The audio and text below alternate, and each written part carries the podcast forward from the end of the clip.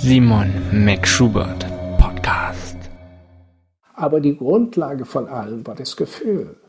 Und das Gefühl ist ein Gefühl von Liebe und Verständlichkeit und Vertrauen und Geborgenheit. Und dieses war das Gefühl. Und das ist das Gefühl, was ich das Wichtigste finde. Das war Gerald Blumeyer und du hast eine weitere Episode vom Simon McSchubert Podcast. Als ich mit Gerald die Episode aufgenommen habe, meinte er noch danach, dass wir schon ziemlich lang geredet haben und ich das ruhig alles kürzen sollte. Also als ich mich jetzt hier rangesetzt habe und die Episode importiert habe und anfangen wollte, die zu bearbeiten, dachte ich mir, okay, worum ging es in dem Gespräch? Was ist so die Essenz? Was soll rüberkommen? Und was soll eigentlich ganz allgemein bei den ganzen Podcast-Episoden rüberkommen? Und ja, ich dachte mir eigentlich insgesamt, das ist das ganze Gespräch. Es geht nicht darum, um möglichst irgendwelche Informationen möglichst effektiv darzustellen, sondern es geht um das Gespräch zwischen mir und meinem Gast, in diesem Fall Gerald. Und was sich dort entwickelt, dass man auch einfach was von den anderen Menschen mitbekommt. Und sicherlich sind manche Sachen wichtiger oder interessanter als andere. Wobei das auch für jeden natürlich sehr unterschiedlich sein kann. Und darum habe ich mich entschieden, ja, es bei einer sehr, sehr lang, bei einer zweistündigen Episode zu belassen. Und das ist nicht für jeden was und das ist auch völlig okay. Leute, die nicht so lange hören wollen, können einfach zwischendurch in manche Stellen reinhören. Ansonsten ist ein sehr, sehr guter Tipp. Fast jede Podcast-App hat die Möglichkeit, die Geschwindigkeit zu hören, mit der ihr hört. Also einfach auf anderthalbfache oder sogar auf zweifache Geschwindigkeit und dann ist nur noch halb so lang. Also ich fand das Gespräch zu wertvoll, um da viele Sachen zu kürzen. Aber selber. Viel Spaß. Wir haben gerade so ein bisschen darüber gesprochen und wolltest wissen oder so ein Gefühl bekommen, was mich so ausmacht. Darum würde ich es jetzt gerne einfach ganz kurz mal umdrehen und ja, heute die Chance nutzen, auch von dir zu lernen.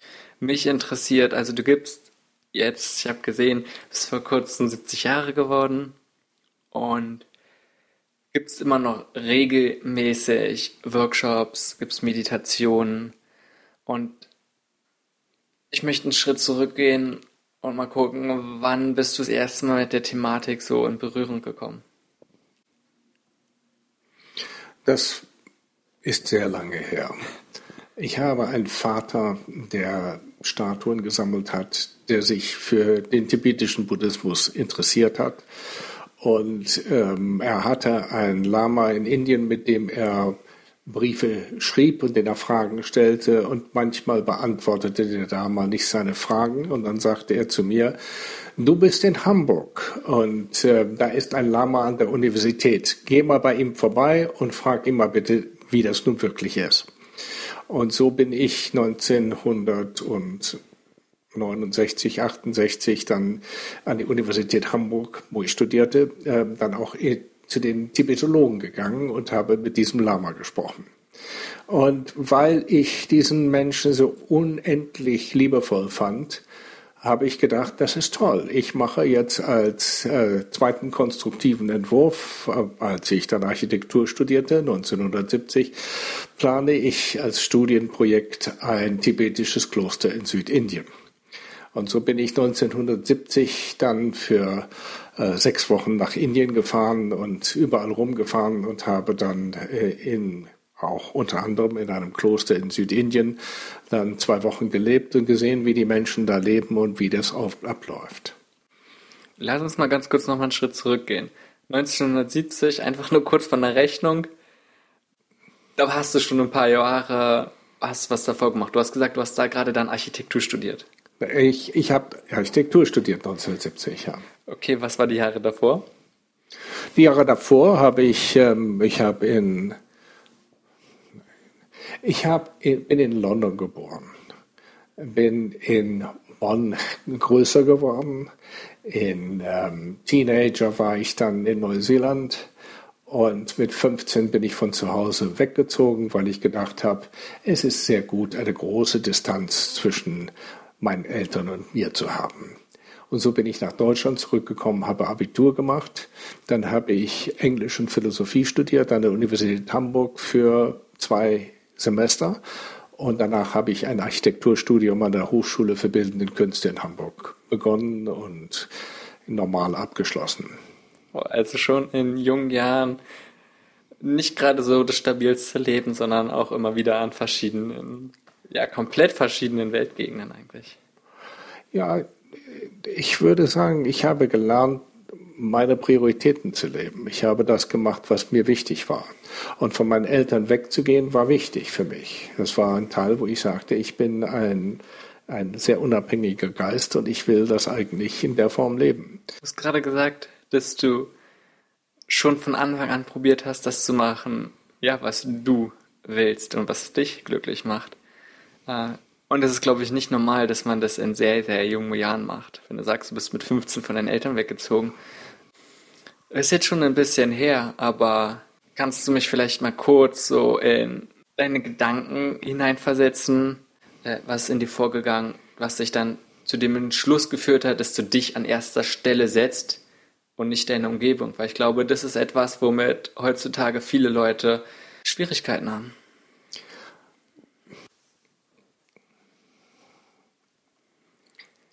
Ich hasse es, bevormundet zu werden.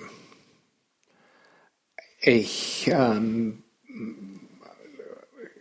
als, als ich in den letzten Jahren dann zu, zum Schluss äh, gedacht habe, ich will gar nicht in diese Schule gehen, die ist so, die langweilt mich so, bin ich einfach dann teilweise gar nicht mehr erschienen und der Klassenlehrer fragte mich, hast du eine Entschuldigung? Und ich sagte, ja. Und damit war die Sache erledigt. Und das war die Art von Freiheit, die ich brauchte ich habe das gemacht, was ich wollte. Wenn ich nach England fahren wollte oder irgendwo hinfahren wollte, bin ich getrennt oder mit meinem Fahrrad gefahren. Das ist, äh, die, diese Freiheit war mir einfach sehr wichtig. Und im Prinzip ist das die Grundlage von allem, was ich in meinem Leben gemacht habe. Ich kann nur an Sachen arbeiten, die mich begeistern, wo ich von meinem Herzen aus dabei bin. Und in dem Moment, wo ich Kompromisse machen muss, fühle ich mich nicht wohl. Ich kann keine Kompromisse machen. Kompromisse machen muss man, wenn man mit Leuten zusammenlebt, wenn man mit Leuten zusammenarbeitet. Aber wenn man zu viele Kompromisse dafür machen muss, damit etwas funktioniert, muss man sagen, es ist Zeit weiterzugehen. Und es ist kein Drama, sondern man sagt einfach, ich ändere mich ständig. Ich habe mich von, von der Geburt an immer wieder geändert. Es ist schön, mal nach Hause zu gehen. Es war schön, meine Eltern wiederzusehen. Ich habe ein ausgezeichnetes Verhältnis zu meinen Eltern gehabt, äh, als sie starben. Also es ist äh, nicht so, dass ich aus einer zerrütteten Familie oder irgendetwas herkomme, sondern ich habe meine Position gehabt und ich habe auch großen Respekt für ihre Position gehabt. Aber manchmal waren zu viel Nähe nicht gut. Und ich denke, deshalb haben wir alle aneinander geschätzt, dass jeder seinen, seinen Standpunkt eben behalten durfte. Wir konnten ja, kannst ja keinen ändern im Leben. Du kannst nur deinen Standpunkt mitteilen. Ich bin auch eher jemand, der ungerne Kompromisse eingeht und gerne eher oder ständig überlegt, okay, ist es gut für mich, ist es wirklich das, was ich gerade mache, was ich möchte? Oder mache ich zum Beispiel etwas nur, weil jemand anderes möchte. Und ich sehe oder ich treffe immer wieder Leute, die, gesagt, damit Probleme haben, für die es nicht so klar ist. Wenn jetzt hier jemand zuhört, der weiß, okay, er ist unglücklich, weil er eigentlich etwas anderes machen möchte. Jetzt irgendeinen Tipp für den, irgendeinen Hinweis, wie er schaffen kann, mehr in dem Leben zu machen oder sich an erster Stelle zu setzen. Ich würde immer sagen, spüre in deinem Herzen nach. Und wenn du sagst, mein Herz ist sehr hart und sehr fest, wenn du eine Entscheidung fällst, dann würde ich die Entscheidung nochmal überprüfen. Ich denke, wenn dein Herz sehr weich ist und du sagst, oh, das will ich wirklich, da, da fliege ich hin. Diese Weichheit des Herzens, das ist gut. Und manchmal muss man Sachen ausprobieren. Aber der entscheidende Punkt ist, man geht dem nach. Und wenn man sich beengt fühlt, muss man sich frei machen. Und manchmal will man es nicht und da muss man ordentlich leiden. Also ich meine, ich habe in verschiedenen Beziehungen einfach ein bisschen zu lang dran gehangen, weil ich gedacht habe, ach, das muss man doch noch mal machen. Da war doch so viel Gutes. Aber es wäre besser für alle gewesen, wenn ich frühzeitig gesagt hätte, ich mache keine Kompromisse, ich gehe weiter. Und insofern ist das nicht ein Prozess, der von einem Moment auf den anderen kommt, sondern man ist immer wieder damit neu konfrontiert, immer wieder neu. Und man muss immer fragen, ist mein Herz offen und weich und kann ich danach richten? Also auf sich selbst, in sich selbst reinhören und auf lange Sicht man keinem irgendwie was Gutes tut, wenn man ja nicht das macht, wovon man überzeugt ist, sondern vielleicht anderen irgendwie Gefallen tut, ähm, obwohl es sich innerlich falsch anfühlt. Du kannst es auch auf den Moment beziehen. Im Moment kannst du sagen, fühle ich mich eng oder fühle ich mich weit? Wenn du eng bist, hast du immer viele Gedanken im Kopf. Wenn du weit bist, dann lässt du los.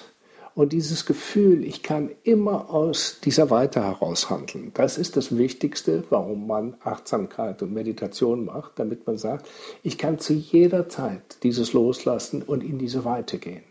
Und in der Weite erscheint alles ganz anders, weil diese ganzen Gedanken mit Vorstellungen und Nachteilen und diesem und jenem, das sind ja alles nur vorübergehende Gedanken. Also, die zwei wichtigsten Kriterien würde ich immer sagen, bist du weit? Ist dein Herz weich? Das ist die optimalste Situation, um eine Entscheidung über deinen nächsten Schritt, egal wie groß oder klein er ist, zu fällen. Das ist eine interessante Herangehensweise. Aber ich hatte dich unterbrochen, du hast gesagt, du bist dann damals ja schon, du wolltest studieren, hast dann dich entschieden, nach Indien zu gehen.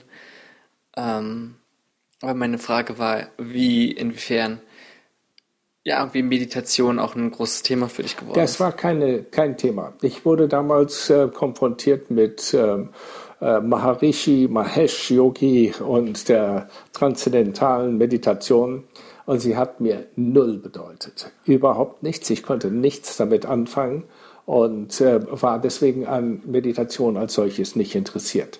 Ich habe mich dem Buddhismus ganz anderes genährt. Ich habe mich genährt über das Äußere. Ich habe ja Architektur studiert und habe mich gefragt, wie gehen Sie mit Formen, wie gehen Sie mit Räumen um? Wie sieht eine Intensivwirtschaft aus in einem südindischen äh, Camp von Tibetern, wo Sie das organisieren müssen, wo Sie sagst, die können nicht beliebig äh, sich äh, ver ver vergrößern, weder durch Zuwanderung noch durch Kinder, wenn sie nicht äh, eine Form von Intensivwirtschaft dort betreiben. Oder sie müssen es anders machen.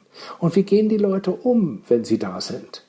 Und das ist ein Teil, wo ich gesagt habe, die, die Tibeter sind für mich einfach so unendlich liebevoll miteinander umgegangen, so förderlich.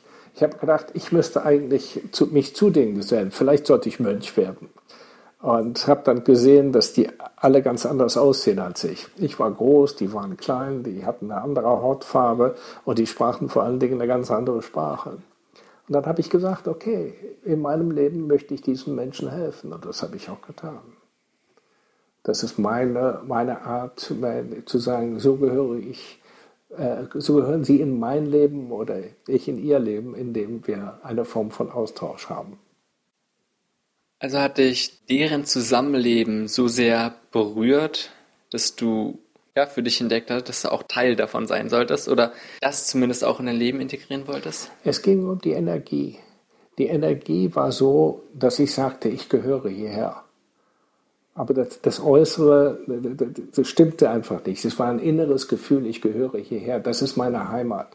Also es hat nichts mit, äh, jetzt studiere ich Buddhismus und verstehe richtig, wie der Buddhismus. Natürlich habe ich ein bisschen Buddhismus studiert. Natürlich habe ich dann im tibetischen Zentrum dann anschließend noch äh, ein systematisches Studium begonnen. Und äh, das habe ich alles zur rechten Zeit dann vertieft. Aber die Grundlage von allem war das Gefühl. Und das Gefühl ist ein Gefühl von Liebe und Verständlichkeit und Vertrauen und Geborgenheit. Und dieses war das Gefühl. Und das ist das Gefühl, was ich das Wichtigste finde. Wenn du das mit anderen Leuten teilen kannst. Meinst du, dass Menschen das auch in anderen Sachen finden können? Jeder findet es auf seine Art. Jeder findet es, geht seinen Weg. Jeder ist so anders. Jeder lebt in einer völlig anderen Welt. Deswegen gibt es keine Regel, um irgendetwas zu sagen. Ich kann nur sagen, aus meiner Sicht gibt es bestimmte Sachen. Wenn du mich fragst, was ist das Wichtigste im Leben, würde ich immer sagen, lebst du deine Liebe? Und ist deine Liebe nicht etwas, was festhält, sondern was gibt und Menschen fördert? Ich finde, das ist das, das Allerwichtigste. Und ich würde jedem wünschen, dass sie das machen. Andere Leute haben andere Prioritäten. Die würden immer sagen, entschuldige mal, lieben ohne Geld, das geht ja gar nicht. Ich frage mich mal, haben Menschen wirklich andere Prioritäten? Ist es nicht, dass jeder Mensch sich irgendwie danach sehnt, aber sich das vielleicht nicht zugesteht? Jeder Mensch wird sterben. Und im Tod wird es dann in dem Moment, wo sie bewusst sind, dass sie vergänglich sind. Das ist eine Voraussetzung dafür, dass sie anders werden können, wenn sie sehr materialistisch bis dahin gelebt haben. Aber auch da würde ich immer sagen, wenn Sie authentisch sind und sagen, das sind meine Werte und die habe ich bis zum Schluss gelebt, würde ich immer sagen, hervorragend. Ich kann doch niemanden erziehen. Ich kann jemanden, der etwas nicht weiß, kann sagen, ich mache das so. Vielleicht regt dich das an. Fühl dich mal hinein. Was, wie fühlt sich das an, wenn man mit Liebe bestimmte Sachen machen kann? Wie fühlt es sich an, wenn du im Herzen weich bist? Wie fühlt es sich an, wenn du weit bist? Das sind die entscheidenden Kriterien, die von meiner Seite aus kommen, weil ich sage, das mache ich. Und ich habe festgestellt, dass viele Leute darauf sehr positiv reagieren. Das was ich meinte. Ähm, weil ich denke nicht, dass es darum geht, anderen Leuten irgendwie diesen Glauben oder diese Idee überzustülpen, sondern ich meinte ja damit, dass er, jeder Mensch sich sowieso schon eher danach sehnt, dass es eher was Natürliches ist und eher Menschen eher sich das selbst nicht eingestehen oder eher Probleme haben, diesen Weg zu verfolgen, diesen zu gehen. Und deswegen halt eher nach anderen Sachen streben. Du Was hast Erwartungen. Ich habe diese Erwartungen nicht. Es gibt bestimmte äh, äh Sachen. Wenn man wenn man fragt, äh, wie viele Leute sollen zu einer Veranstaltung kommen, kannst du natürlich sagen, also um das kostendeckend zu machen, müssen wir so und so viel machen. Bei den Tibetern waren die Veranstaltungen schlecht angekündigt. Und dann habe ich gefragt, kann man das nicht effektiver machen? Kann man das nicht präziser machen, damit man mehr Leute erreicht? Denn die sagten, bist du hier oder bist du nicht hier? Du hast gehört. Wir glauben, dass alle Leute, die das Karma haben, hören werden und kommen werden. Und wenn die das nicht das Karma haben, dann gehören sie nicht hierher. Und dieses, diesen Ausspruch kenne ich von verschiedenen Leuten, die sagen, diejenigen, die da sind, sind die Richtigen. Das heißt, es gibt eine Menge von Leuten, die nicht unbedingt dahin gehören, weil die irgendwo anders sind mit ihrem Bewusstsein, mit ihren Interessen, mit ihren Lebenssituationen. Und deswegen eine Regel für alle zu finden, zu sagen, alle Leute wollen. Nein, ich würde sagen, alle Leute müssen sterben. Das ist aber das Einzige, was alle Leute müssen. Alles andere, das ist so individuell, so frei und so vielfältig. Für mich ist es noch nicht greifbar. Du hast dann, ich nehme an, dein Architekturstudium abgeschlossen. Hast du dann weiterhin, du hast ja gerade gesagt, bei tibetischen oder den Menschen bei den Veranstaltungen geholfen? Ich habe ähm, äh, zehn Jahre Lehraufträge gemacht danach. Ich habe Architekturtheorie und Architekturgeschichte unterrichtet und äh, immer als Lehrbeauftragter. Und danach habe ich mich entschieden, ich will kein Lehrer sein. Ich will kein universitärer Lehrer sein, weil 70 Prozent der Leute, die, die das machen, interessieren sich nicht wirklich für dafür. Und ich bin nur interessiert, mit Leuten zusammenzuarbeiten, die das 100 Prozent machen. Und danach kam ein, ein, Teil, wo ich Ausstellungen gemacht habe und Bücher gemacht habe. Und auf der Basis habe ich dann einen Artikel geschrieben nach der Wende, die hieß Neue Funktionen für die Berliner Mitte. Und dann habe ich meinen späteren Partner nochmal getroffen, der auch einen Artikel geschrieben hatte, neue Funktionen für die Berliner Mitte.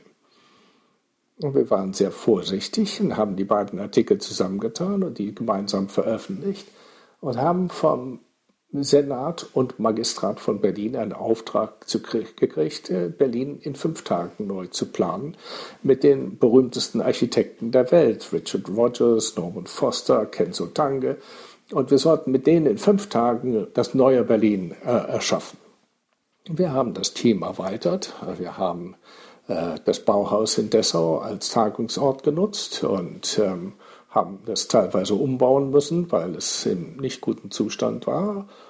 Und ähm, die Tagung hieß Zentrum Berlin und danach kamen die Investoren und fragten uns zum Rat und plötzlich waren wir eine Agentur, zwei sehr frei denkende äh, Menschen, die eigentlich nichts mit einer äh, Werbeagentur zu tun hatten, die plötzlich in dem Bereich Kommunikation tätig waren.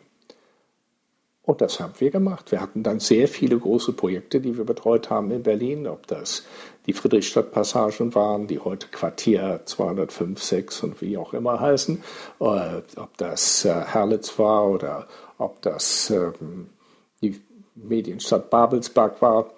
Wir haben sehr viele große Projekte gemacht. Wow, das ist auf jeden Fall eine geile Story.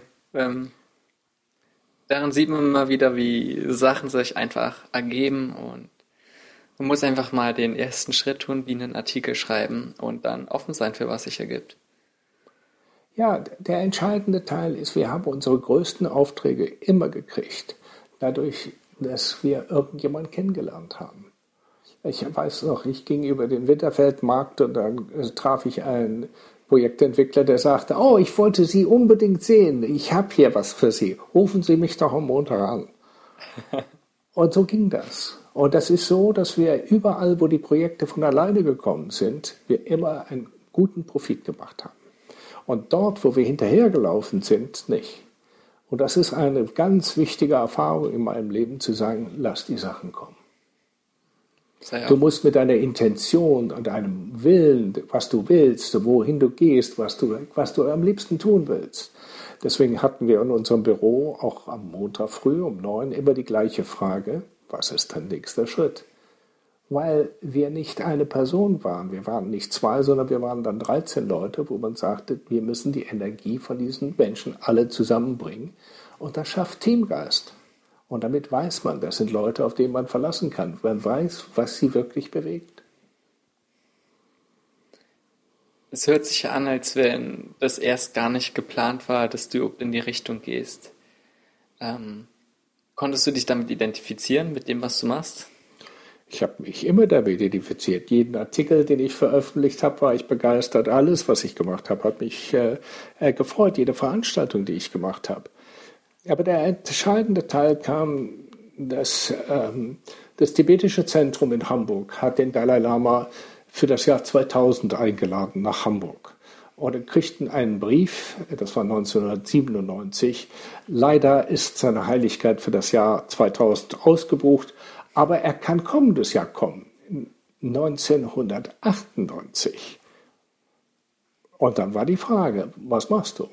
Und so war ich einer von den ersten, die dann zusammenkamen. Zum Schluss waren wir 20 Organisatoren, um diesen Besuch zu machen. Das erste Mal, dass der Dalai Lama dann nach Deutschland kam, um über eine Woche dann ähm, Belehrungen zu geben in einem Stück. Dafür wurde eine Zeltstadt errichtet und äh, mitten auf einem Truppenübungsplatz. Dafür mussten äh, Bussysteme entwickelt werden in Schneverdingen und der Lüneburger Heide, damit die Leute, die alle dezentral untergebracht wurden, überhaupt rechtzeitig zu der Veranstaltung kommen konnten. Und das ist der Beginn von einer Veränderung in meinem Leben. Und ich habe es nicht gemerkt. Das war der Punkt, wo ich sagte, das ist wie bei dem Studienprojekt, diese spirituelle Energie, dieser, wo das, die Tibeter und ihre, ihre Art des Buddhismus eine bestimmte Energie in, in mir äh, wach macht, wo ich sage, das ist meine Heimat. Und das ist der Beginn vom Ende letztlich von meinem PR-Büro, wo ich das Gefühl hatte, äh, als die Frage kam, oh, wir haben einen Auftrag, eine zweite Brücke zu eröffnen, wo ich sagte, ich habe in meinem Leben schon eine Brücke eröffnet, ich mache das nie wieder. Das interessiert mich nicht, das habe ich gemacht. Und mein Büro war sehr froh, dass sie so viel Erfahrung mit mir zusammen gemacht haben und ich war sehr froh, dass ich in eine andere Richtung gehen konnte. Ich war mit der Liebe meines Lebens verheiratet. Ich hatte das große Glück, dass ich sagen konnte, alles, alles, was ich tue, ist wirklich immer auf diesem Hintergrund der Liebe geschehen. Und als sie dann starb, das war dann ein sehr, sehr großer Eingriff in mein Leben, weil plötzlich war diese Person, mit der ich diese immense Menge von Liebe produziert habe, wir waren einfach zusammen und sie floss über. Plötzlich war sie weg.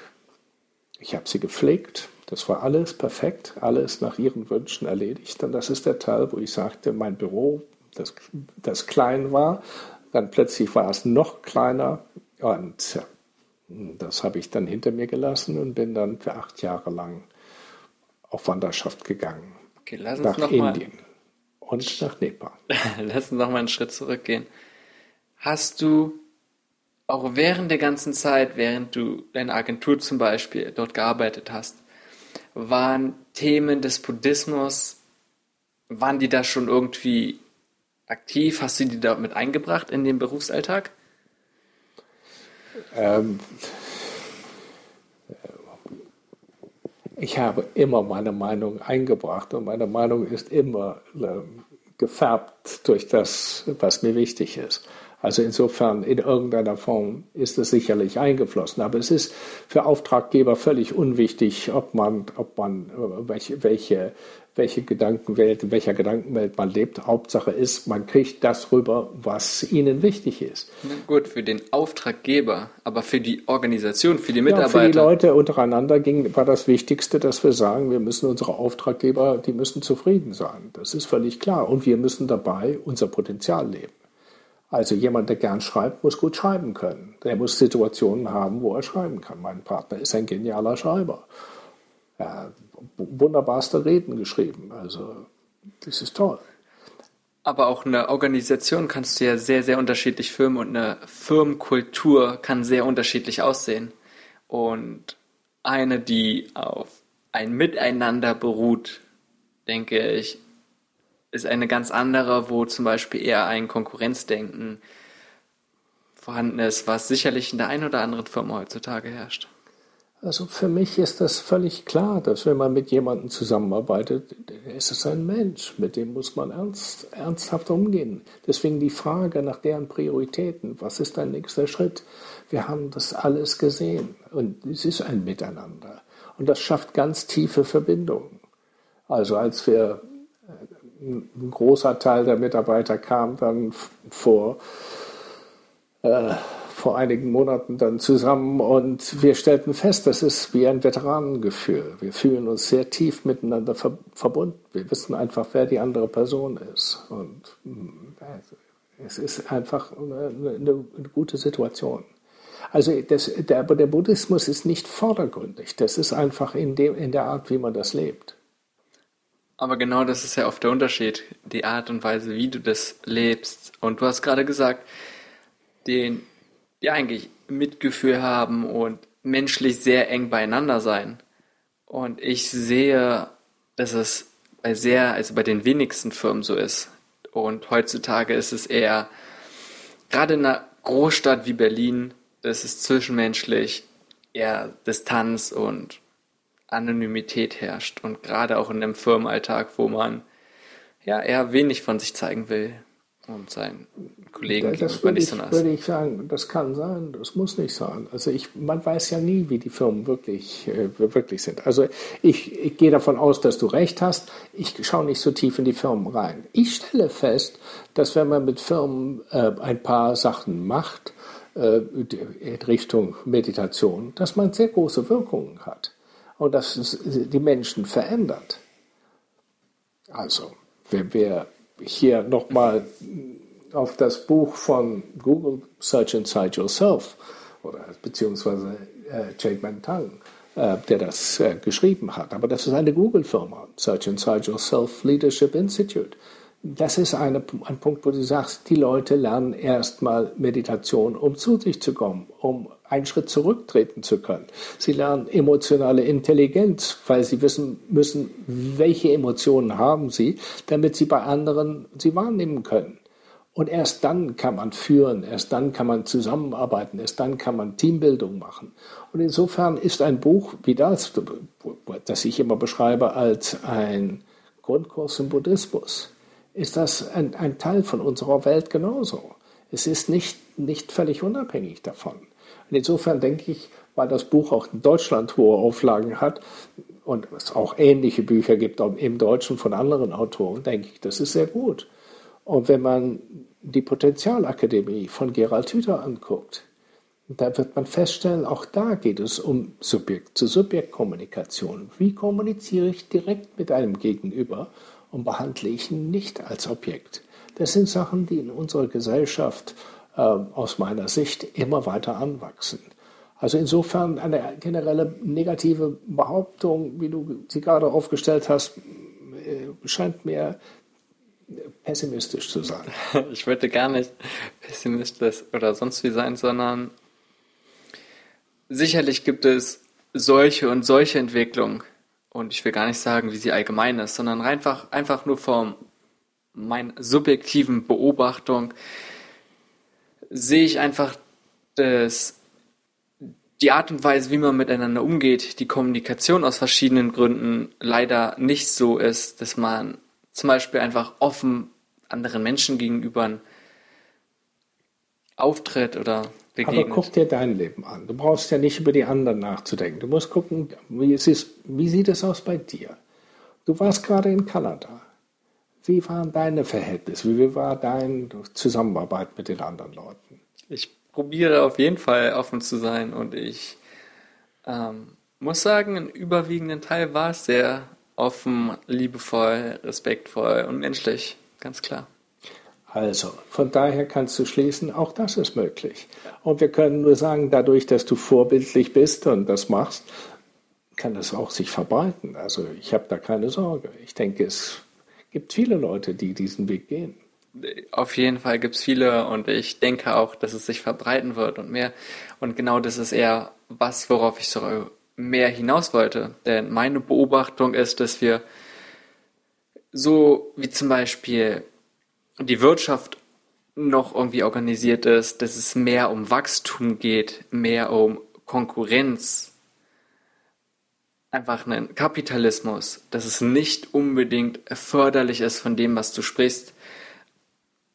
Was nicht das heißt, dass es das ausschließt, sondern ich sehe einfach nur, okay, Menschen wollen zum Beispiel Karriere machen und ich rede jetzt ganz allgemein, bewusst allgemein und nicht direkt über mich, sondern Menschen wollen Karriere machen und dann geht es darum, wer wird befördert zum Beispiel. Aber das sind nicht meine Themen. Meine Themen heute heißt, wie kann sich jemand sicher fühlen?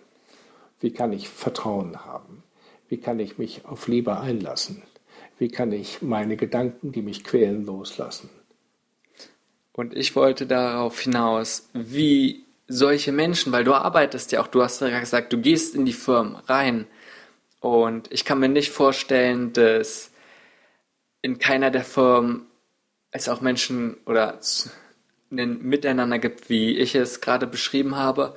Und mich interessiert einfach nur, wie arbeitest du mit solchen Menschen, dass die auf einmal offen sind für Meditation, offen sind, miteinander, mit Menschen umzugehen. Wir haben vorhin über, hast du mir eine Übung beschrieben, wo Menschen mehr oder weniger gegenüberstehen und sich spiegeln, sagen, was der andere denkt und genau wie ich immer. Also dass ein Gemeinschaftsgefühl entsteht.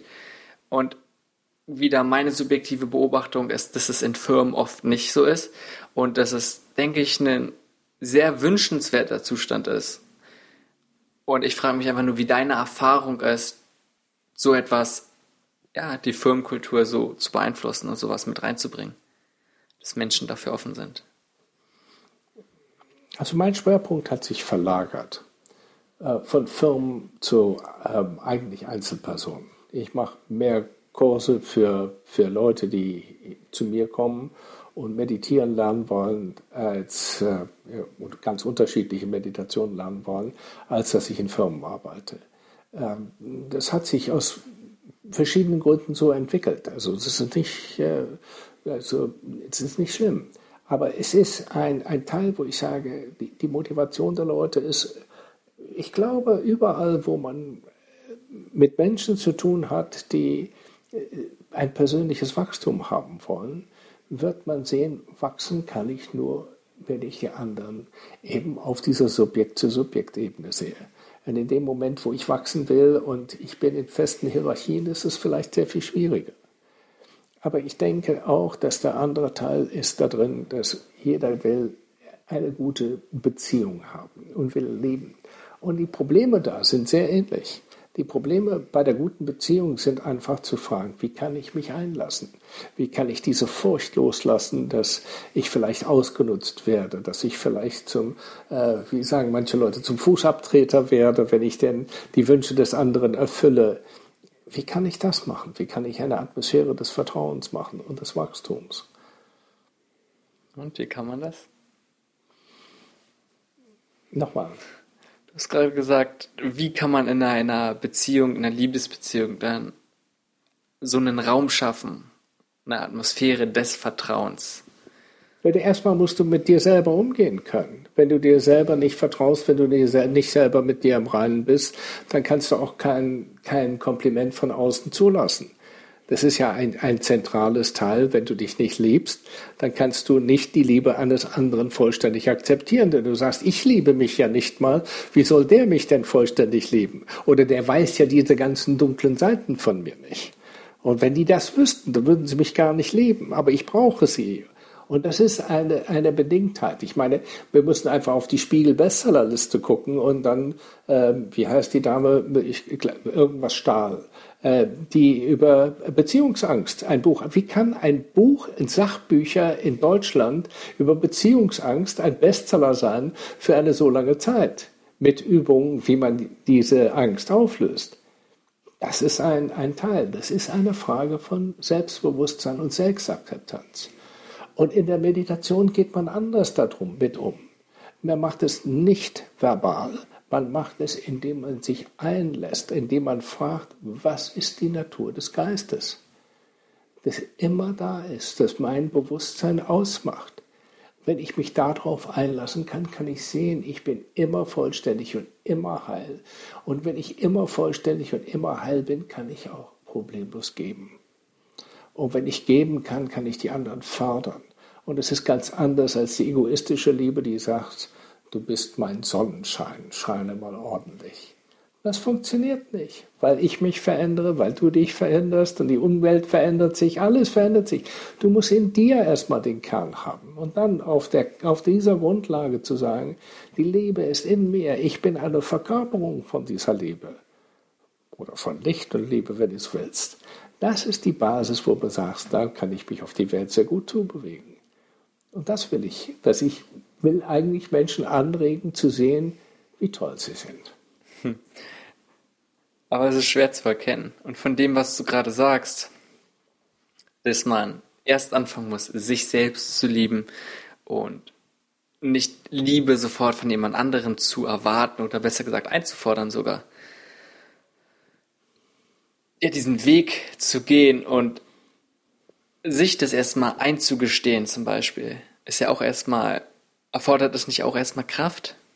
Ja, aber ich meine, kehren wir doch zurück. Also ich meine, dieses Buch Search Inside Yourself sagt genau das Gleiche. Ich meine, das ist Daniel Goleman, der der Berater dafür war, mit emotionaler Intelligenz. Die, die Frage für die Ingenieure war, willst du Chef werden? Wenn, dann sagten sie alle ja. Dann sagten sie ja, um Chef zu werden, musst du emotionale Intelligenz haben, denn du musst sehen, was bei dem anderen los ist, um das zu erreichen, was du willst, um ihn zu motivieren, um bestimmte Sachen zu machen. Dazu musst du zuallererst wissen, was ist bei dir los? Was empfindest du? Also was du eigentlich sagst. Nicht was denkst du, sondern was empfindest du? Das ist ein, eine Schlüsselfrage für ein Management-Trainingsprogramm. Also was du eigentlich sagst, um andere Leute zu verstehen und sich überhaupt selbst zu verstehen. Das heißt nicht nur irgendwie, ja, eigentlich läufst du darauf zurück, nicht nur einfach irgendwie zu reagieren und unbewusst durchs Leben zu gehen, muss man nur mal den Blick irgendwie nach innen richten und ja, sich selbst bewusst werden, was man fühlt. Ja, aber das ist der entscheidende Schritt in der Meditation auch, zu sagen, ich, ich brauche nicht zu reagieren. Ich nehme erstmal wahr, was ist da. Ich nehme die Emotionen wahr. Wow, das ist so. Normalerweise hätte ich den Impuls jetzt jemand, weiß ich, zu schlagen oder zu streicheln oder irgendwas. Bevor ich aber reagiere, kann ich an agieren, wenn ich es mir bewusst gemacht habe. Das heißt nicht, dass man alle Spontanität macht. Das heißt nur, dass man sehr viel feinfühliger wird für das, was in einem selber abläuft. Jetzt generell erstmal darum, nur sich zurückzunehmen und zu beobachten. Wir haben jetzt, du hast jetzt schon öfter über, oder du hast von Meditation gesprochen und Meditation ist heutzutage überall inzwischen ein Thema. Was ist für dich alles Meditation? Einfach nur, weil wir jetzt so oft, wenn wir jetzt darüber sprechen, damit wir eine Vorstellung haben, weil ich glaube, das ist oft etwas, was fehlt. Was ist Meditation? Also ich kann nur sagen, für mich gibt es vier Grundlagen für Meditation. Die erste Grundlage ist, du musst vollständig entspannt sein. Und deswegen habe ich auch einen Podcast hochgeladen bei mir auf die Webseite, wo die Leute sagen können, im Liegen kann ich mich erstmal vollständig entspannen. Im Liegen kann ich mir dann, wenn ich entspannt bin, kann ich Gegensätze, schwer und leicht, heiß und kalt, äh, liebevoll und aggressiv, kann ich mir diese Gegensätze gleichzeitig vorstellen. Damit bekomme ich ein Gefühl für mein Bewusstsein. In dieser vollständigen Entspannung muss der Geist immer wach und immer klar sein. Und ich muss die dritte Fähigkeit haben, zu sagen, ich heiße alles willkommen. Ich bewerte nicht. Ich lasse die Sachen so sein, wie sie sind. Das ist äh, in der U-Theorie von dem Otto Scharmer der unterste Punkt, wo du bist. Der sagt, das ist kein Wille mehr da, der, wo du sagst, ich will es alles ein, äh, bewegen. Und damit kommt man zu dem letzten Punkt, dem vierten Punkt. Das ist die Stille. Das ist der unterste Punkt in dem U von dem Otto Scharmer, wo man sagt, ich lasse mich auf die Stille ein. Das, was da ist. Und erst wenn ich da unten bin, kann ich kommen lassen. Das ist der Punkt, wo der Erfindungsgeist beginnt. Das ist der Punkt, wo du sagst, jetzt bin ich an meiner Intuition ran. Jetzt bin ich auf meiner feinsten Ebene meines Geistes. Jetzt sind die Konzepte, die Gefühle, die Dramen, sind alle hinter mir gelassen. Und ich kann aus diesem Bewusstsein in einer völlig anderen Form schöpfen und auf die Welt zu gehen. Wenn du das so sagst, muss ich sagen, es hört sich nicht so einfach an und nichts, was man von Anhieb irgendwie machen könnte. Also, der einfachste Weg ist immer zu fragen, wie viel Mühe hast du, wenn du einfach nur zuhörst? Ich glaube, es ist unterschiedlich, aber an sich. Nicht interpretieren, nur den Ton hören, nur die verschiedenen Töne hören. Musst du dich anstrengen, um die Töne zu hören? Die Töne zu hören nicht. Ganz weiche, ganz laute, ganz nahe, ganz entfernte, welche innen drin, Töne zu hören nicht. Das geschieht natürlich. Das geschieht ohne Mühe. In dem Moment, wo ich begreife, dass das ohne Mühe ist, weiß ich, es geht nicht um Konzepte, es geht um Einlassen. Du wirst zur Meditation. Du machst nicht Meditation, du wirst zur Meditation. Das ist der entscheidende Schritt. Nicht in der Zukunft, nicht irgendetwas wollen. Es ist loslassen, einlassen, zulassen. Aber auch einlassen und zulassen ist nicht unbedingt so einfach. Weil genauso, Gut. wenn du sagst, einen Ton hören und dann kommen ganz viele andere Gedanken oder etwas anderes, was uns ablenkt. Super, ähm, super.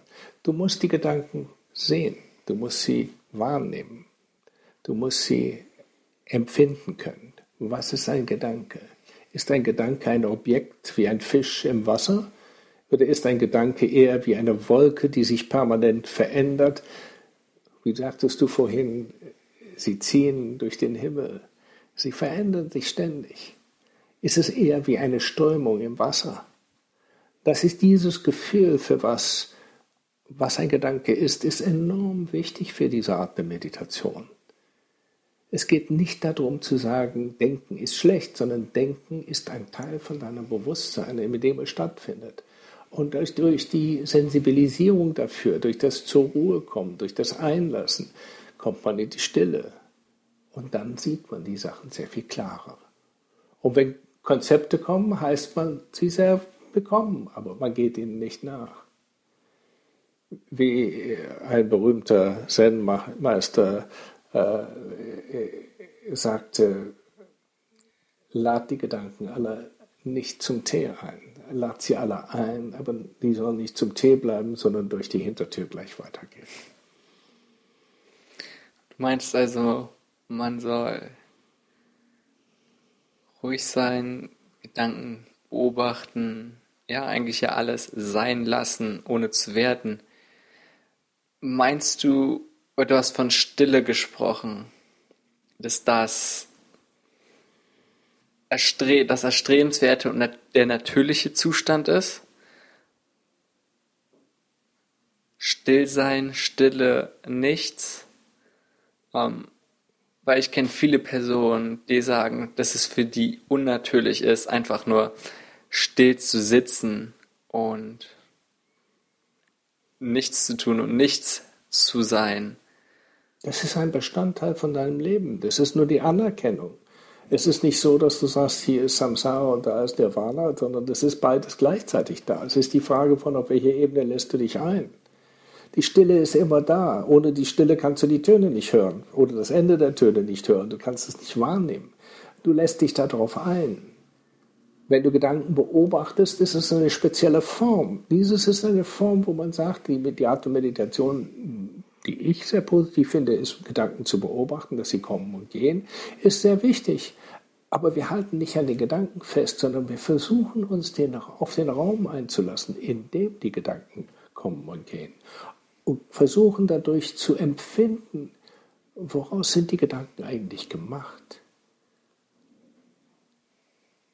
Und das ist einfach nur durch Stillsein zu erreichen. Im tibetischen Buddhismus hat man ganz viele wunderbare Energien. Statuen, Meditationsgottheiten, mit denen man bestimmte Aspekte macht. Da kann man sehr viel machen, aber die Grundlage davon ist, alle diese Teile werden in der Grundvisualisierung, sie entstehen aus dem Bewusstsein, sie entstehen aus der Stille. Deine ganze Innovation, jede Erfindung, die du machst, kommt aus der Stille. Du kannst nicht sagen, ja, das habe ich in meinem Repertoire vorher gehabt. Okay, das Repertoire ist da, aber wie wählst du aus dem Repertoire? Du wählst immer mit vorgegebenen Mustern, mit denen du vorgegangen bist. Wenn du sagst, ich muss die Lösung finden, ich finde sie nicht von einer Ende deiner Geschichte oder wie mache ich den Entwurf für eine Kaffeetasse oder was auch immer, dann sagst du, ich gehe jetzt mal raus, ich gehe jetzt mal Kaffee trinken, ich gehe mal mit ein paar Leuten reden und am nächsten Morgen vielleicht, da fällt es dir ein, ah, das ist die Lösung. Das ist Stille, das ist nicht Drücken, das ist nicht Gewalt, das ist nicht vollkommen. Das ist eine Situation schaffen, wo man sagt, ich kümmere mich um andere Sachen, ich habe Vertrauen, dass es einfach in dem richtigen Punkt kommt, weil es mir wichtig ist. Okay, ähm, aber heutzutage ist nun mal wenig still und wenn du sagst einfach dieses Zulassen von Stille, was sicherlich erstmal viel Übung braucht. Das ist Weil eine Behauptung. Okay. Viele Leute kommen ja zu dir, oder es kommen immer wieder Leute zu dir, die meditieren wollen. Du hast gerade gesagt, ähm, dass du ja jetzt hier auch zum Beispiel bei dir noch regelmäßig Meditationskurse gibt. Hast du, wie ist deine Erfahrung? Fällt es Leuten von Anfang an leicht? Ähm, weil ich kann nur sagen, meine Erfahrung ist eher so, dass es nicht einfach ist, wo man sagt, okay, setz dich mal still hin und sei einfach mal und erlebe diese Stille, sondern eher, dass ja, ein großer Widerstand sich aufbaut. Ich meine, das hängt davon ab, äh, wie, wie, du vorgehst. Also wenn du sagst, wir, wir machen die Leute, äh, die, die, die, die, die kleinen Sitzungen ähm, eben klein. Das ist der erste Schritt. Natürlich kannst du sagen, ähm, erstmal setze ich dich zehn Minuten hin und dann musst du still sein und äh, dann wirst du verrückt, weil du noch nie gemerkt hast, wie viele Gedanken du hast. Also es ist, es ist so, so unterschiedliche Wege, wie man damit umgeht. Mein Ziel ist immer zu sagen, alles, was da ist, ist, ist fantastisch, aber man muss es richtig einordnen können. Und der eine wird es schnell einordnen, der andere braucht ein bisschen länger. Aber wie gesagt, ich habe drei Meditationen auf meiner Webseite gemacht, von denen ich meine, die sind eine gute Grundlage. Das eine ist die Meditation im Liegen, das andere sind die vier Grundlagen der Meditation, die führt dich dahin, in diese Stille zu kommen. Und ähm, äh, die andere äh, im Prinzip sagt, wie kann ich erstmal mich erden, damit ich aus dem Gedanken rauskomme? Wie komme ich runter, sodass ich merke, mein Körper hat ein Gewicht? Wie kann ich dann sozusagen die Schwerkraft empfinden? Dann komme ich in den Körper und fühle mich geerdet. Dann komme ich aus diesen ganzen Gedanken raus, weil ich dann im Körper bin. Ich kann ja nur mit dem Körper funktionieren. Dann kommt die zweite Ebene, wo ich mich dann auf das Hören einlasse, um das Bewusstsein auszudehnen. Und danach lasse ich meine Aufmerksamkeit sinken in den Bereich des Herzens und fühle mich präsent. Und dieses Gegenwärtigsein, diese Präsenz, dieses Gewahrsein, einfach präsent zu sein in dem Gewahrsein, das ist der Teil, wo man sagt, wow, das ist doch nicht eine halbe Stunde oder zehn Minuten, das kann man ganz schnell machen. Das ist eine reine Übungssache. Das ist eine Frage von, kann ich jederzeit machen.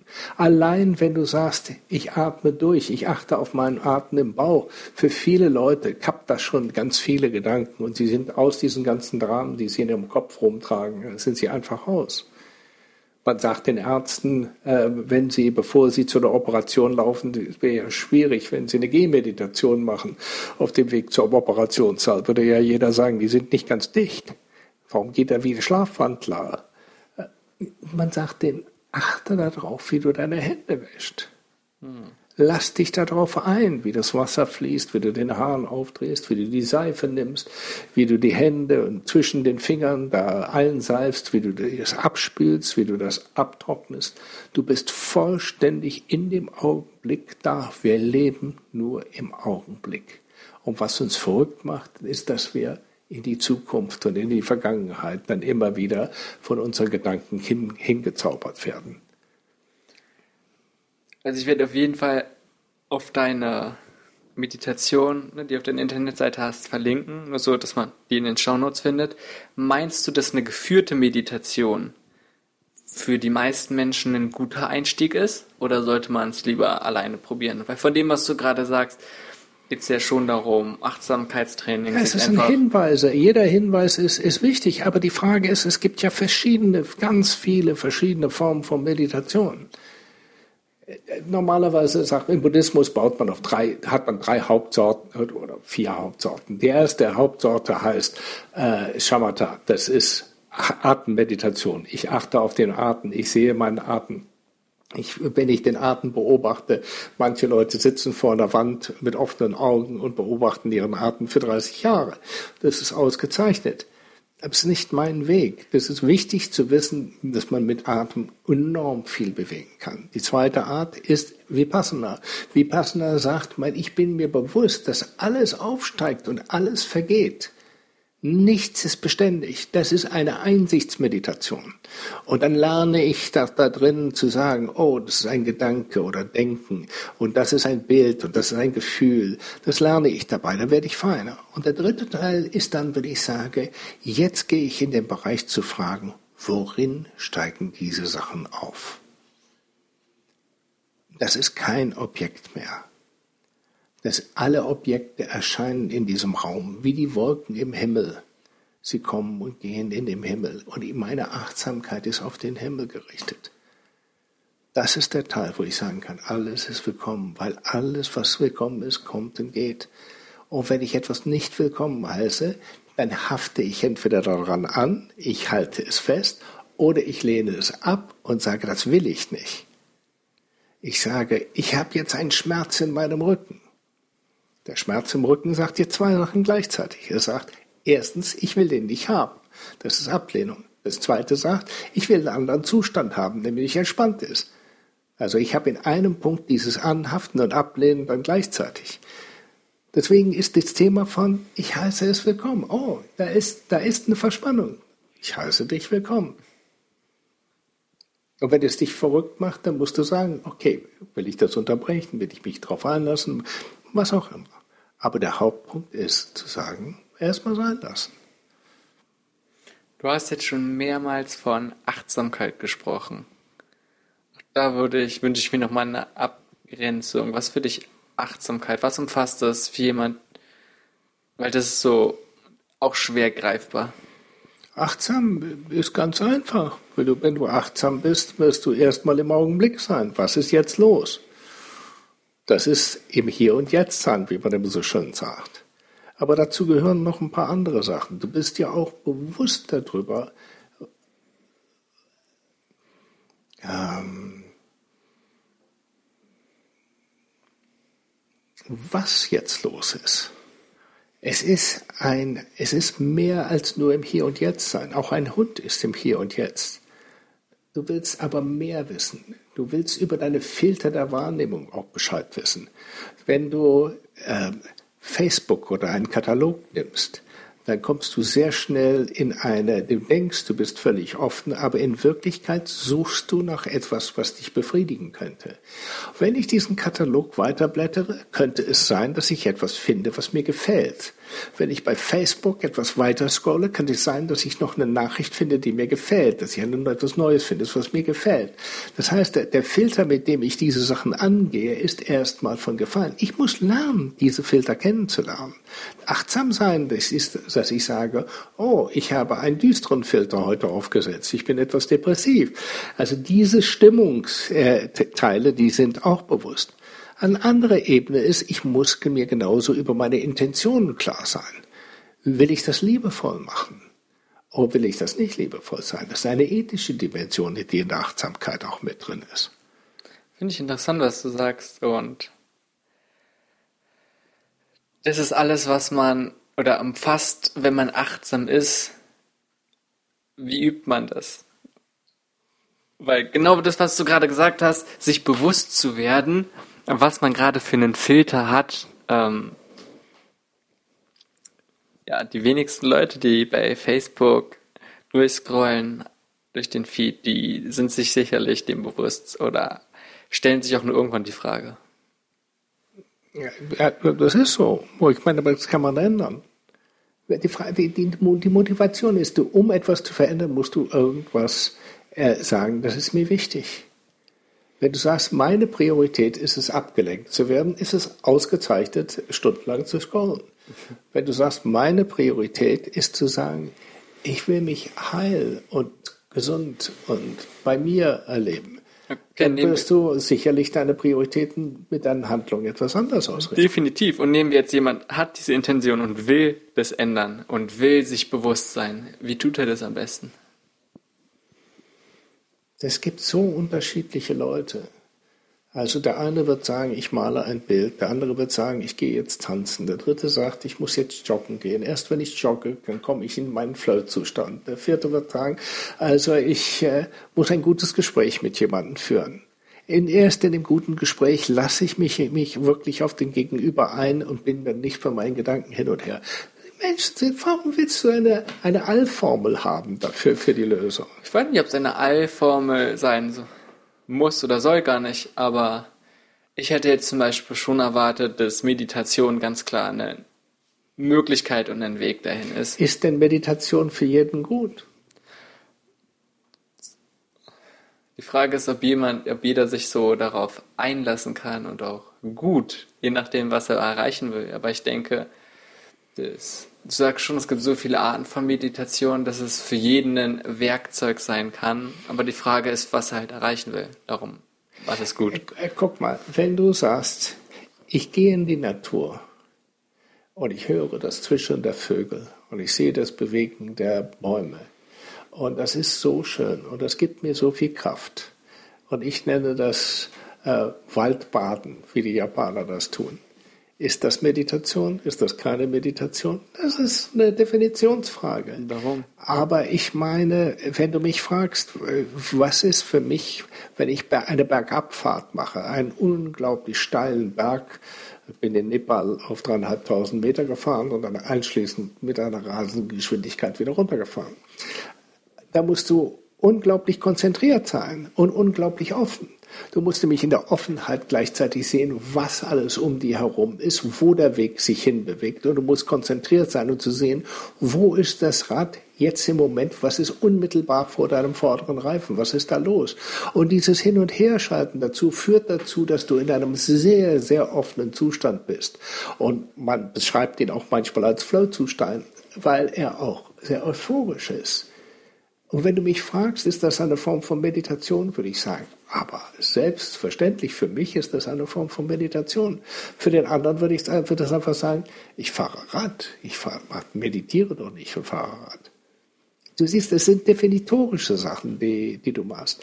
Ich denke, der Punkt ist, wenn du sagst, ich, ich, ich spüre diese, diese Offenheit, diese Erfüllung, diese Begeisterung, diese, diese Zustände. Das würde ich sagen, das ist gute Zustände für dich. Das gibt dir erstmal Kraft, um mit dem Alltag und deinem Leben gut voranzukommen. Aber gerade was du auch beschreibst, beim Fahrradfahren Berg runter, da kann man sehr stark im Moment sein. Trotzdem würde ich noch nicht hinterfragen oder bin ich noch nicht äh, gezwungen zu hinterfragen, oh, welche Gedanken zu beobachten. Also wenn du sagst, bist du völlig entspannt. Wenn du den Berg runterfährst und nicht entspannt bist und der Weg ist nicht glatt, kann ich dir sagen, wird dein ganzer Körper so durchgeschüttelt, du wirst automatisch loslassen. Das ist der erste Punkt. Der zweite Punkt ist, du, wie du beschrieben hast, du musst im Augenblick sein. Du kannst nur in dem Augenblick sein, sonst in dem Moment, wo du dich von Gedanken ablenken lässt, liegst du auf der Nase. Der dritte ist, dass diese, diese Offenheit und diese Wachheit, die du immer dabei brauchst. Und das Moment der Stille, das kommt insofern in einer ganz andere Form da rein, weil du absolut diese Offenheit hast. Es ist nicht so, dass du sagst, ich achte auf diese Stille und bin dabei, sondern sie schwingt in diesem, in diesen Momenten einfach mit. Genauso, wenn du ein Bild malst, dann weißt du plötzlich, wenn du im Flow bist, weißt du nicht, wann hast du eigentlich angefangen, wie geht es weiter, weil du in einem ganz bestimmten Prozess bist. Das sind Zustände. Und wie gesagt, ich würde, würde sagen, für jeden ist es offen, dann zu sagen, das ist für mich Meditation, das ist für mich nicht Meditation. Ich definiere, wie ich Meditation äh, unterrichte und so, wie ich das lebe und so, wie ich finde, dass es mich bereichert. Also wäre für jeden empfehlenswert, halt genau solche Handlungen oder Momente zu suchen, wie du sie beschreibst. Ich weiß es nicht. Also ich denke, es gibt so viele Menschen, die sind so unterschiedlich. Ich habe so viele verschiedene Menschen in meinem Leben getroffen, die glücklich waren, etwas Bestimmtes zu machen und ähm, die nicht meditiert haben.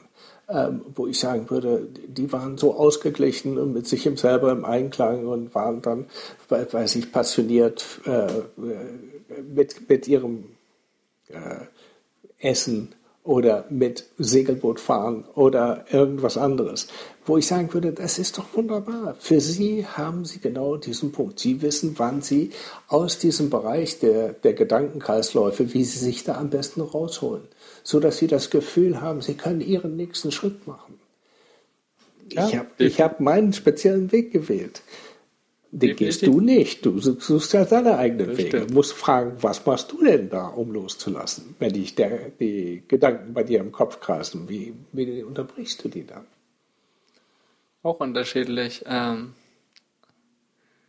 ansonsten, ja, ich setze mich hin und probiere ja, mehr oder weniger genau das Gleiche zu machen, was du die ganze Zeit beschreibst. Einfach bewusst zu sein und die Gedanken wahrzunehmen, aber nicht dran zu haften. Und darum meinte ich auch nicht, ob, da würde ich nie die Frage stellen, ob es für, ob jeder es tun sollte oder müsste, ähm, sondern klar, das muss jeder für sich rausfinden und da gibt es keine richtige Antwort und keinen richtigen Weg. Aber für jemand, der das halt, der die, letztendlich geht es auch darum, die Probleme die auftauchen können, was du beschrieben hast, wenn man unbewusst zum Beispiel durchs Leben geht, wenn man durch Facebook und sich ablenkt, ähm, kann es, muss es nicht, aber schnell eine Unzufriedenheit hervorrufen. Und also der, die, die, die traditionellen Achtsamkeitsmethoden sind ganz einfach. Die sagen, wenn dich das, was in deinem Kopf abläuft, die ganzen Sorgen dich verrückt macht, sagen sie, atme erstmal tief durch. Und wenn du in den Bauch atmest, dann geht erstmal, die verlagerst du dann dein Bewusstsein aus dem Kopf in den Bauch, in den Körper. Verkörperst dann was, dann bist du wieder im Körper, aus diesem reinen Geistbereich raus. Das ist erstmal so eine Entlastung. Und wenn du dann noch im Körper dann noch ein paar Punkte abscannst, wo du möglicherweise Verspannungen hast, wenn du sagst, wie sieht es eigentlich hinter meinen Augen aus? bin ich entspannt in meinem Mund. Wie geht's meinem Kiefer? Wie geht es meinem Nacken, meinen Schultern, meinen Schulterblättern? Wenn man das einfach nacheinander abcheckt, das ist einfach in dem Moment, wo du deine Aufmerksamkeit dahin tust, wo du dein Bewusstsein dahin lenkst, entspannt es sich. Und du lässt los. Und dann stellst du fest, du bist bei dir. Das heißt ja immer, ich bin bei dir. Nicht bei den Gedanken verloren und ver ver verwirrt und sorgenvoll, sondern du kommst zu dir. Und diesen Prozess kannst du noch weiter betreiben, indem du jetzt sagst, ich will noch auf feinere Ebenen reingehen. Ich will tatsächlich sehen, wo ist meine reine Natur. Und wenn ich auf diese Ebene komme und mich heil erlebe, das ist der Punkt der größten Kraft und der größten Entspannung, der größten Freude, weil du sagst, daraus kann ich etwas machen. Okay, ich verstehe von dem, was du sagst, dass es erstmal hilfreich ist, sich auf den eigenen Atem überhaupt zu konzentrieren und dann weiterhin vielleicht einen Körperscan zu machen, äh, die einzelnen Punkte im Körper zu gehen. Wie kommt man noch tiefer zu dich, was du gerade beschrieben hast? Du hast ja gerade gesagt, das ist der, der nächste Punkt, das wäre der nächste Schritt. Aber das ist die Frage von, äh, es ist, der, der nächste Schritt heißt immer, immer äh, feiner zu werden, wahrzunehmen, was da ist. Was Und ist feiner werden? Was worin erscheint das alles? Bist du bewusst? Wo kommen die Gedanken her? Man, es gibt den Tipp zu sagen, jetzt stell dir einen, einen großen leeren Raum vor, stell dir ein Weltall vor, was auch immer, das ist dein Bewusstsein. Das ist nicht ein toter Raum, das ist ein Raum, der wahrnimmt, der weiß, wo das Wissen da drin ist. Das ist die, die größte Verlagerung von der, von der Meditation, die du machen kannst dann. Wo du sagst, daraus kannst du diesen Teil von dir erleben. Und du wirst feststellen, das Bewusstsein hat kein Alter. Es hat kein Geschlecht. Es hat keine Grenze. Es hat keine Mitte. Es ist klar. Und es ist immer da. Und das ist nur eine Frage von Loslassen, Kontrolle aufgeben, gute Gedanken, gute Konzepte haben, um sich da in diesen Bereich hineinzubegeben. Wenn du es so sagst, dass es hört sich so gut und einfach und richtig an. Aber wie kann ich mir das vorstellen? Also, ich setze mich also hin, probiere bei mir zu sein, in mir zu sein, stell mir diese Fragen und visualisiere einen Raum. Das ist ja nicht visualisieren, das ist ja da. Das ist ja, es, ist, es geht viel mehr um Einlassen, wenn in dem Moment, wo du sagst, wo kommen die Gedanken her? Aber hast du nicht gesagt, sich einen Raum vorstellen? Ich kann, ich kann einfach nur als Bild, gebe ich dir als Hinweis, kann ich dir sagen, wie ein Raum. Wie ein Raum, in dem das erscheint. Na gut, aber ich bräuchte jetzt was, ich bin jetzt hier und jetzt ganz konkret, was, was tue ich? Also das Erste ist in dem Moment, wo du sagst, ich stelle mir vor, dass mein ganzer Körper Licht ist. Dann habe ich erstmal eine völlig andere Wahrnehmung von mir, als wenn ich auf einen festen Körper gehe und wo ich sage, dieser feste Körper ist es die Realität. Dieses ist eine Vorstellung, dass alles aus dem Bewusstsein kommt.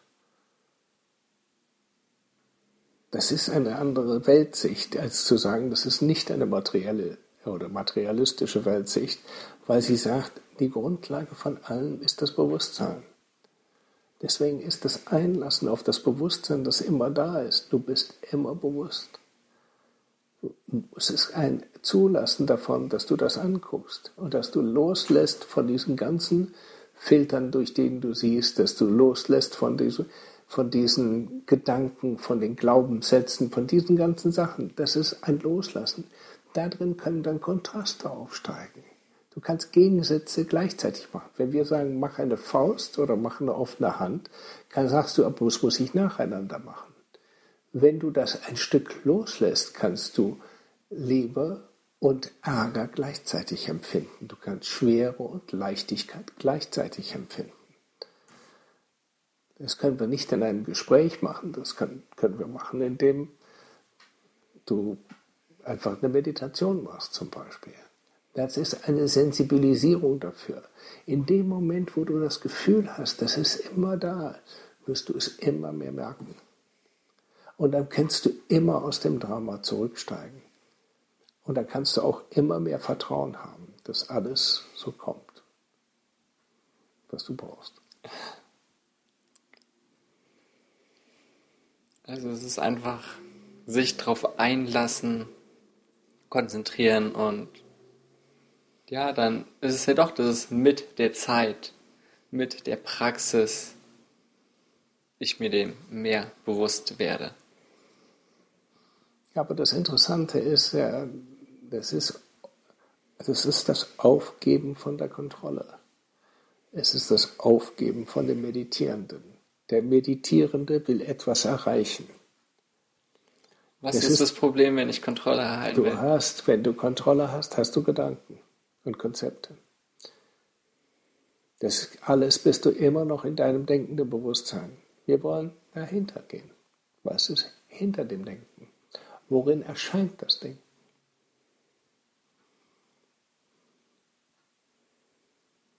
Also ich bin mir bewusst und ich weiß, dass es auch, wie gesagt, die ganzen überall gesagt wird. Aber ich möchte einfach nochmal verstehen, wo ist das Problem davon, wenn ich, wie gesagt, Kontrolle behalten will, wenn ich Gedanken habe. Ähm, es ist alles kein Problem. Du kannst alles machen, was du willst. Du kannst alles machen, was du willst. Nur du wirst dich nie als vollständig empfinden. Du wirst immer, weil du einen Zustand erzeugen wirst, wirst du immer sehen, da fehlt irgendetwas. Du kannst nichts kontrollieren. In dem Moment, wo du irgendetwas hast, da kannst du sagen, ja, jetzt habe ich das, jetzt, jetzt fehlt mir was anderes. Das kommt alles aus deinem Denken heraus. Dieses ist eine Sache, die sagt, wir gehen zu der Ursache von dem Denken. Wir lassen uns darauf ein. Mein Verständnis ist, dass durch gerade diese Gedanken, ob sie jetzt Kontrolle ist oder nicht, das ist ja. Du hast es, glaube ich, vorhin schon ganz gut gesagt, dass wir immer einen anderen Zustand haben wollen. Immer irgendwo hin, immer irgendwie was anders. Hm. Und das ist, glaube ich, eher so das Problem. Dieses ist eine, die Meditation, von denen ich meine, dass sie sehr hilfreich sind, sagt, wir leben nur jetzt. Wenn wir nur jetzt leben, ist alles da. Und wenn ich das alles nicht sehe, dann ist es, weil ich denke, zu viel denke. Es geht nicht darum, dass Denken gut oder schlecht ist. Es geht darum, dass es eine andere Ebene gibt. Wenn wir sagen, du bist Simon. Stimmt das? Es gibt ein Wort du Worin erscheint das Wort du? Was ist zwischen dem Du und dem Bist?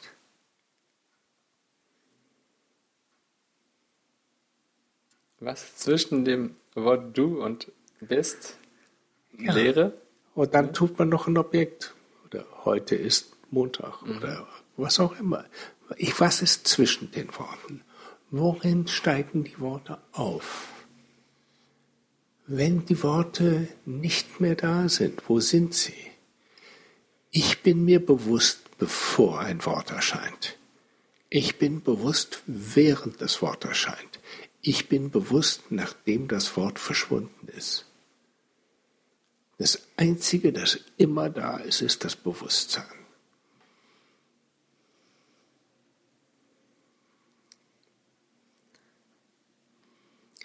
Deswegen ist es immer da. Deswegen sagst du, musst du nicht sagen, ja, dazu muss ich jetzt äh, erstmal eine halbe Stunde hinsetzen und ich muss mich bemühen. Es ist immer da.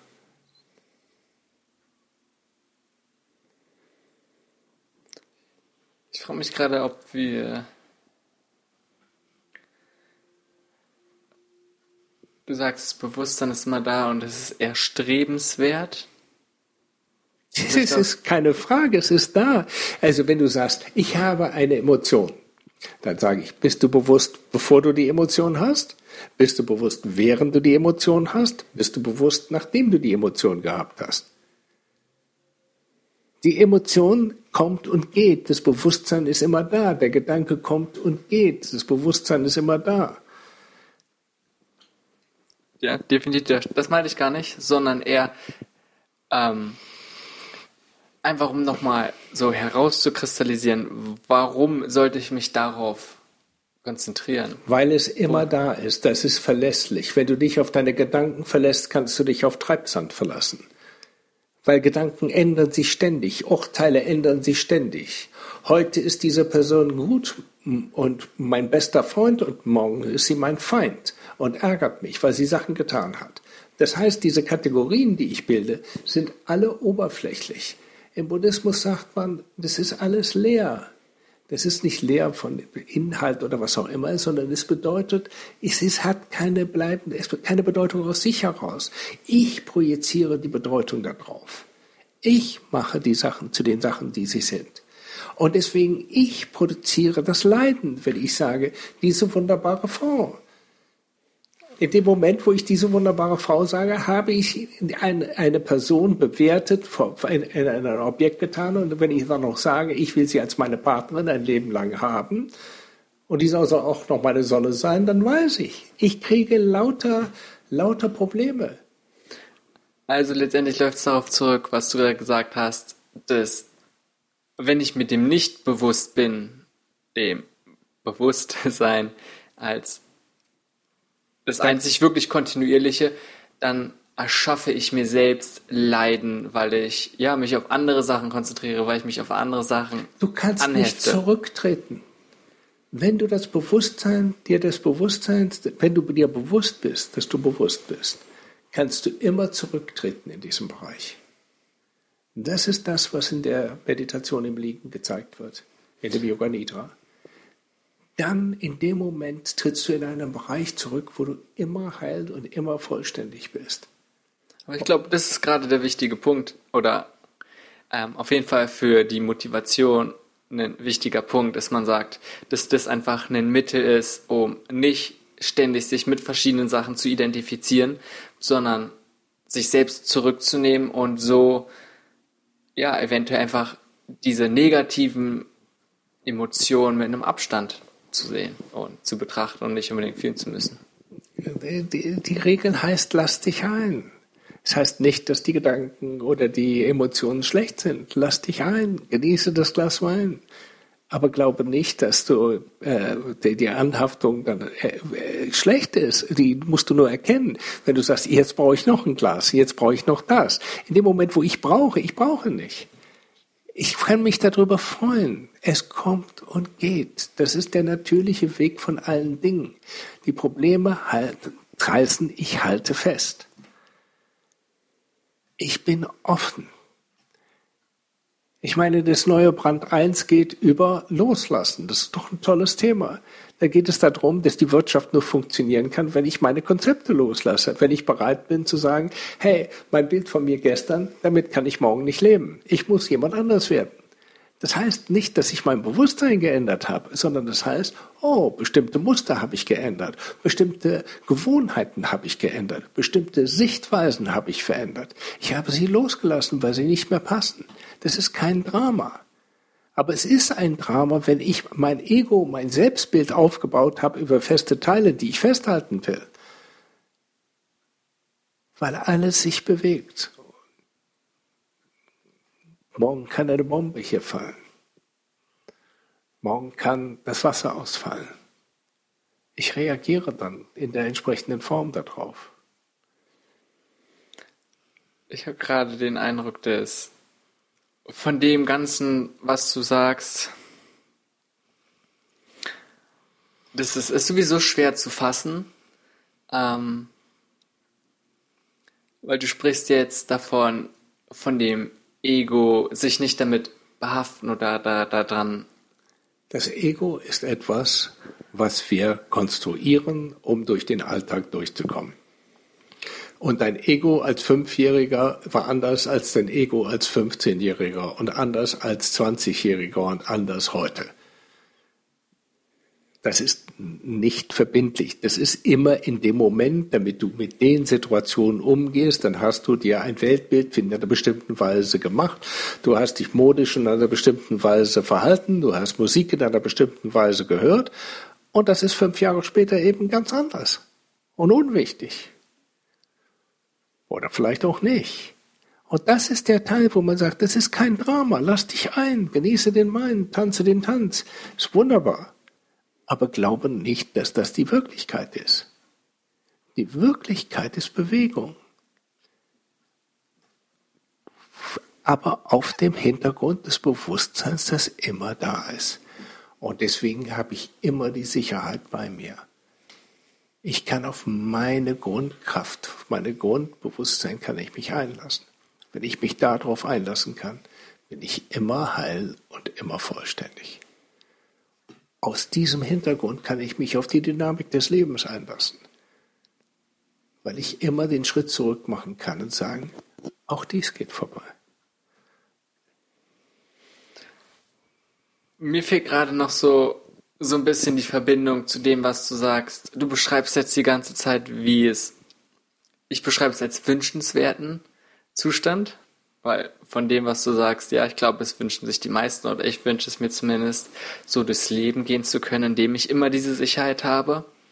Und ganz beim Anfang, indem du sagst, dass man durch Meditation, durch das Bewusstwerden, was eigentlich ist, oder auf die Konzentration auf das Bewusstsein zu diesem Zustand gelangt. Richtig? Ich würde es anders formulieren. Ich finde erstmal Google hervorragend, weil sie sagt, wir sind eine Suchmaschine, die sucht in der Welt. Und dann machen wir noch ein Programm für unsere Mitarbeiter, damit die stabil werden und miteinander vernünftig und liebevoll umgehen können. Das heißt dann einfach, such in dir selber. Das heißt, die Sicherheit ist nicht da draußen und sie ist da drin. Aber der Punkt ist, das drinnen kann nur funktionieren, wenn ich auch das da draußen habe. Es ist ein Dialog. Es ist nicht das eine. Es ist nicht so, als ob du das Bewusstsein von dem Leben, deinem Leben raustrennen kannst. Es ist ein Bestandteil davon. Und wenn du sagst, ich suche nur außen, dann wirst du verloren. Und wenn du sagst, ich suche nur innen, dann wirst du auch eine, eine, eine merkwürdige Entwicklung nehmen. Deswegen geht es darum, das im Einklang zu bringen. Das Problem, was wir haben, ist, wir sehen das, was wir innen haben, nicht. Wir sind zu sehr auf dem Äußerlichen äh, orientiert. Das ist meine Meinung. Aber für manche Leute ist das gut. Ich wünsche Ihnen viel Glück und viel Freude.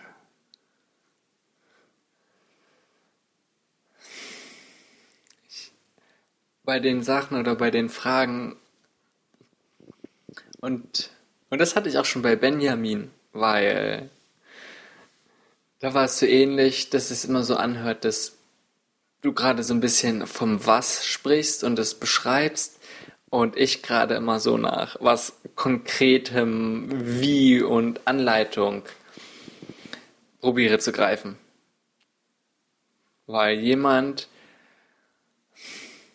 der vielleicht keine Erfahrung hat. Und darum ist es gut, dass du diese Meditation zum Beispiel erwähnt hast. Weil das ist was ganz Einfaches. Okay, das kann man machen. Man kann sich die anhören. Es ist eine Anleitung. Genauso. Man kann sich hinsetzen. Man kann auf seinen Atem hören. Man kann einzelne Körperteile vielleicht durchgehen und darauf konzentrieren. Aber von dem Rest, was du beschreibst,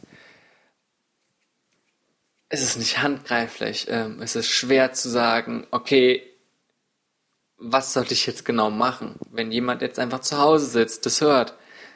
Wie gesagt, das, dafür gibt es die Podcasts zu den Meditationen. Also immerhin drei Stück. Aber von, von, vom Prinzip her äh, gebe ich dir recht. Du hast das Problem, dass du ein Objekt haben willst. Das Objekt heißt Atem, Körper, irgendwas. Ich setze ein Objekt ein, mit dem ich arbeiten kann. Das ist auf einer Ebene. Mhm. Und das ist sehr wirkungsvoll. Dieses, die Meditation, die ich beschrieben hat, geht auf ein Nicht-Objekt ein. Auf das, was immer da ist. Es ist so, wenn ich den Bildschirm nehme und sage, trenne das Bild, was auf dem Bildschirm erscheint, von dem Bildschirm, kann ich das nicht. Das Bild kann nicht ohne Bildschirm erscheinen. Das Bild ist neutral oder der Bildschirm ist neutral, damit das Bild etwas sein kann. Mhm. Es können 10.000 Menschen umgebracht werden in dem Bild von dem Spielfilm. Das Blut fließt überall hin. Der Bildschirm ist davon nicht betroffen. Sie erscheinen alle im Bildschirm. Das ist das Dilemma, das ich habe, dass ich erstmal das, was das Drama nicht trenne von dem, was worin es erscheint. Deswegen sage ich, wenn du auf deine Gedanken achtest, wenn du sehr präzise bist, ab irgendeinem Punkt sag, worin erscheint das?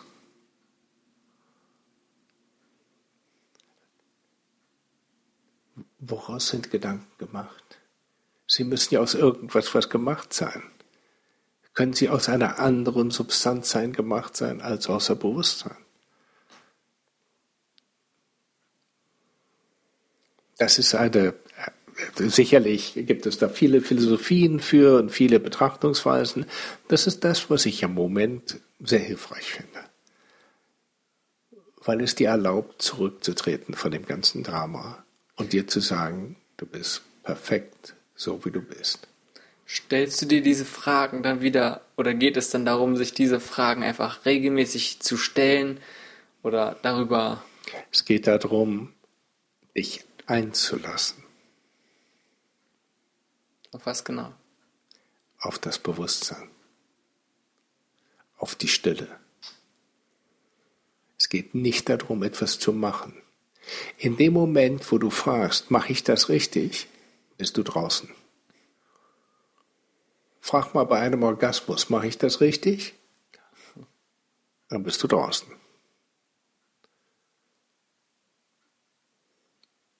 Also. Oder ist, das ist in dem Moment, das ist ein Gedanke dabei. Du musst dich einlassen. Du kannst es nur geschehen lassen. Sobald der Gedanke kommt, machst du eine Trennung. Du bist wieder draußen. Du bist auf der anderen Ebene. Es ist nur anders. Aber je mehr Gefühl für das, was du hast, worauf du dich einlässt, umso mehr kannst du dich auf Liebe einlassen. Umso mehr kannst du deine Beziehung dann auf einer tieferen Ebene führen weil diese ganzen Vorstellungen, dass du geliebt werden musst, dass du dies brauchst, dass du bedürftig bist, dass du deine zweite Hälfte suchst, dass du vollständig wirst dadurch, die sind alle weg. Das ist, das ist sehr nett, sehr angenehm, sehr schön, sehr tiefgreifend, dass dir Fragen gestellt wird zu deinen Schattenseiten, die du noch nicht angeguckt hast, dass deine Knöpfe gedrückt werden, das ist hervorragend. Dein Bewusstsein bleibt immer da. Und das ist es da, woraus du handeln kannst. Das gibt dir das tiefe Vertrauen, wo du sagst, in der tiefsten Ebene bin ich immer vollständig, immer heil. Ja, und wie gesagt, ich würde dann nochmal die These aufstellen, dass das eigentlich was ist, was sich jeder Mensch wünscht. So das weiß ich nicht. nicht. Ich würde sagen, es gibt einige Leute, die sagen, ich möchte gern Macht haben und andere Leute sagen, ich möchte gern Geld haben und wenn jetzt schon das Buch, das hast du ja schon mehrmals angesprochen, Searching Inside Yourself und es gibt viele Bücher, glaube ich, die so ältere Lehren, ob es jetzt aus Buddhismus ist oder aus anderen Philosophien, auf die moderne Welt anwenden, nenne ich es mal. Ja. Siehst du es kritisch oder eher hilfreich? Also ich war vor ein paar Jahren auf einer auf einem Kongress, der hieß Wisdom 2.0 in San Francisco. Und da sagte die Firma Starbucks, ähm, wir wollen, äh, dass alle unsere Leute achtsam sind. Und äh, die sollen auf allen Ebenen miteinander achtsam umgehen. Und Jack Cornfield gab einen Kommentar, sagte, es ist hervorragend. Wir hoffen, dass Sie das schaffen. Dann können Sie nämlich danach den nächsten Schritt machen. Dann können Sie nämlich auch fragen, wir wollen mitfühlend sein. Also die, dieses ist eine Bewegung, wo man sagt, weltweit die Achtsamkeitsbewegung ist sehr groß. Es gibt auch Mac Mindfulness, wo man sagt, nur indem ich mich auf den Atem konzentriere, kann ich die Welt bewegen. Das ist alles ein guter Anfang. Aber ich würde mit Cornfield zustimmen. Es geht um das Mitgefühl für andere Menschen. Und ein Selbstmitgefühl ist der Beginn davon, dass man ein Mitgefühl für andere hat. Und deswegen, wenn man sagt, was ist das Wichtigste, würde ich immer sagen, ach, es hört sich so kitschig, aber man sagt, die Liebe. Oh mein Gott, das haben wir doch schon in unseren, in unseren Zeitschriften schon als Kinder gelesen. Aber es ist so. Es ist so. Wenn du dich fragst, was passiert mit deinem Herzen, mit deinem Körper, mit deinem ganzen Wesen, wenn du voller Liebe bist, und wie wirkt das auf deine Umgebung, würde ich sagen, das ist schon ganz schön. Dem kann ich persönlich nur zustimmen. Ähm, aber um nochmal die Frage zurückzukommen. Inwiefern meinst du, dass so neuere Methoden und weil so wie ich es sehe, greifen Menschen oft vielleicht auch nach älteren Sachen, aber oft auch wollen sie immer was Neues. Und ich sehe es zum Beispiel beim Yoga, wo alte Traditionen irgendwie abgewandelt werden und dann gibt es sowas wie Power Yoga. Ähm, einfach damit Leute, vielleicht damit trendy ist. Wie stehst du zu sowas und meinst du, ob das ja eher nützlich, mehr nützlich ist als irgendwie hinderlich. Also ich würde sagen, die meisten Leute hatten vor einigen Jahren noch gar keine Faszien und nun gibt es Faszien-Yoga, und Leute, die Probleme mit ihren Faszien haben, sind außerordentlich dankbar, dass sie darauf achten. Ich würde sagen, es, es gibt diese Vielfalt, weil es einen Bedarf oder eine Nachfrage danach gibt wenn du Tibeter gefragt hast, vor Jahren gesagt hat, äh, wir, wir laufen gerne, wir finden, man kann auch achtsam laufen, haben sie dich angeguckt und haben gesagt, warum sollte ich denn achtsam laufen? Und dann geht ein Lama nach Amerika und man sagte, wie wär's denn? Und er, plötzlich gibt es das achtsame Laufen. Und es wird gesagt, ja, wir haben diese Prinzipien darauf übertragen. Es ist, äh, sei offen, sei, geh deinen Weg, guck es dir an, lass dich anregen ich würde sagen, ich, ich, ich will gar nicht beurteilen, für wen was gut ist oder was auch immer. Wir erfinden immer wieder neu. Das ist hervorragend. Brauchen wir wirklich eine neue Form von einer Tasse Kaffee?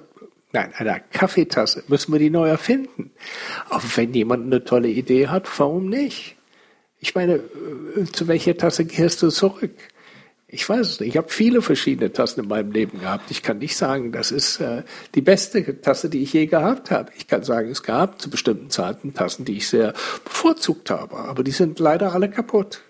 Alle weg. Sei offen. Sei offen. Die Menschen sind so spannend. Die Menschen sind so kreativ. Guck es dir an. Aber guck bei dir nach innen rein entwickle dein, dein inneres Lot bei dir innen drin.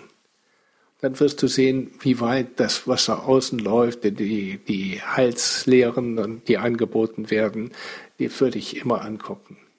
Im Buddhismus hat man gerade einen Skandal wieder, weil irgendein sehr berühmter Lehrer ähm, jetzt an, an, von seinen Schülern äh, gesagt wurde, sie finden das nicht in Ordnung, dass er mit jungen Frauen sexuelle Beziehungen gehabt hat. Ich würde sagen, das finde ich unglaublich wichtig, dass man sagt, das mache ich nicht mit. Darauf lasse ich mich nicht ein.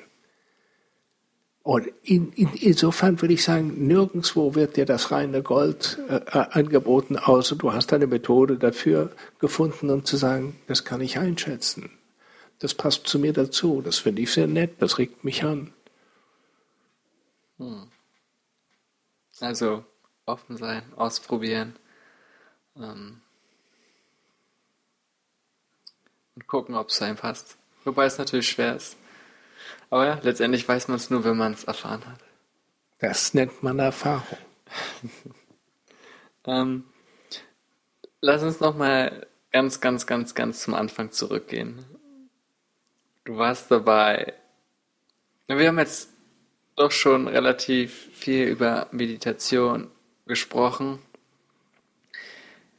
Und du warst dabei zu erzählen, dass du nach Indien und Nepal gegangen bist. Und ich möchte einfach nochmal ganz kurz zu dem Moment zurückgehen. Ähm, weil das was anderes ist, was vielleicht nicht direkt mit Meditation zu tun hat, aber trotzdem sehr, sehr wertvoll sein kann, denke ich, für mich und für andere. Ähm, du hast gesagt, nachdem dann deine Frau gestorben ist, dass du ja, dich erstmal im Prinzip ja komplett neu orientiert hat, hast. Was waren, ja, was ist in dem Moment in dir vorgegangen und was hat dich dazu gebracht, dann diesen Schritt zu gehen und nach Indien zu gehen? Ich habe einen Mann getroffen. Er war sehr nett. Er sagte, du musst dich mal ganz neu erleben und anders kennenlernen. Ähm, ich empfehle dir für sechs bis acht Jahre zu reisen. Egal, wo du hingehst. Es wird alles in Ordnung sein. Und ich sagte, ich bin ja noch nie sechs bis acht Wochen weg gewesen. Wie soll ich denn das erst schaffen? Und was sind die Konsequenzen? Und als ich dann nach Hause fuhr, bin ich an einer Wiese hier in Berlin vorbeigekommen, wo ein voller Mond stand und ein Fuchs dann mitten auf der Wiese war. Und ich habe mir das angeguckt und habe gesagt, es ist wahr. Mein Büro ist dahin, meine Beziehung ist dahin, äh, meine Perspektiven sind nicht vorhanden, ähm, normal weiterzumachen geht gar nicht. Er hat recht ich sollte wegfahren. Und dann schrieb mir ein Freund aus Indien, du hast so schöne Buddhas gesammelt. Wäre es nicht schön, dass du die lebenden Buddhas hier kennenlernst? Ich helfe dir, die kennenzulernen. Und so bin ich nach Indien gefahren und habe alles aufgelöst. Was war das, bevor du die Entscheidung getroffen hast? Was war das für ein Gefühl? Es ist wie bei jedem Loslassen, es ist ein Gefühl von, ich weiß nicht, alles, was früher sicher war, ist nicht mehr sicher. Alles, was kommt, ist unklar, also kann mir keine Sicherheit bieten. Und da ich gesagt habe, in meinem Leben hat bisher alles geklappt, das wird auch klappen, ich mache das. Und dann beginnt ein Prozess und zwischendurch musste ich meine Wohnung verkaufen, um die Reise zu finanzieren das war dann der Punkt, wo ich sagte, das ist noch der letzte Punkt, wo ich dann alles gekappt habe. Und das war ein, ein, ein, eine, eine richtige Herausforderung, sozusagen auch noch die letzte Nabelschnur äh, durchzuschneiden. Deswegen, wenn du es jetzt so beschreibst, klingt es relativ einfach und mit Distanz, so wie du es mir beschreibst. Die Emotionen sind da und man hat vielleicht eine Distanz dazu. War es zu dem Zeitpunkt zu dir auch so? Weil auch gerade diesen Schritt zu machen, zum Beispiel seine Wohnung zu verkaufen, wenn völlig die ja, Sicherheiten, die man, oder auch nur scheinbare Sicherheit, die man hat, wegzugeben und irgendwie ins völlig Unbekannte zu gehen. War es in dem Moment so einfach und sicher, wie du es gerade beschreibst, oder wie es sich vielleicht anhört?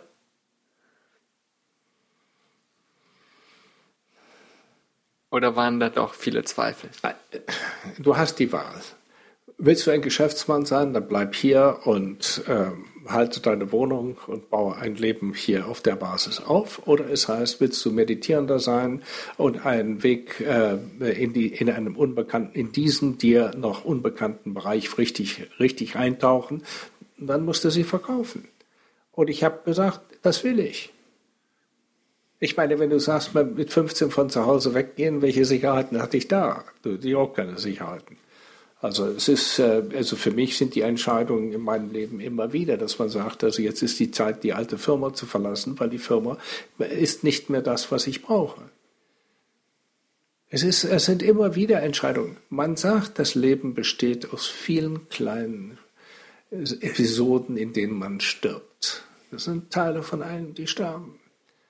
Mein alter Teil ist damit gestorben. Und es, hm, man trauert dem ein wenig nach und muss sich neu definieren. Deine Identität ist weg. Du hast keine Visitenkarte, auf der etwas draufsteht. Du bist offen, du bist ein unbeschriebenes Blatt.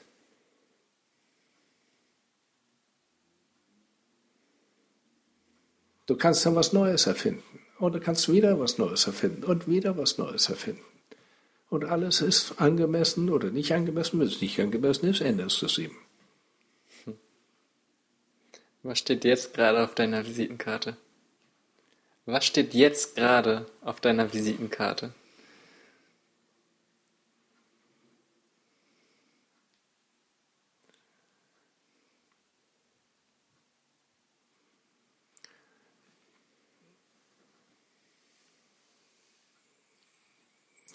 Ich lasse die Sachen auf mich zukommen.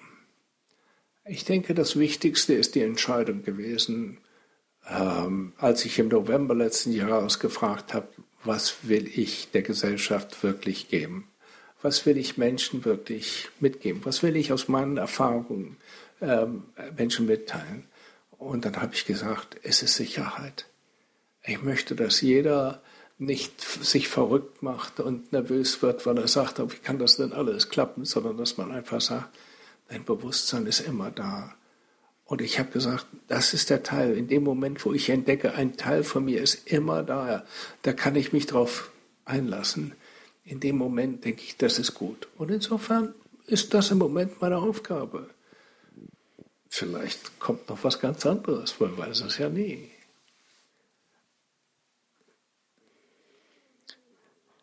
ist es, wir sitzen jetzt hier gerade und hast ein Mikrofon in der Hand und sprechen in irgend so ein kleines Gerät, was es aufnimmt.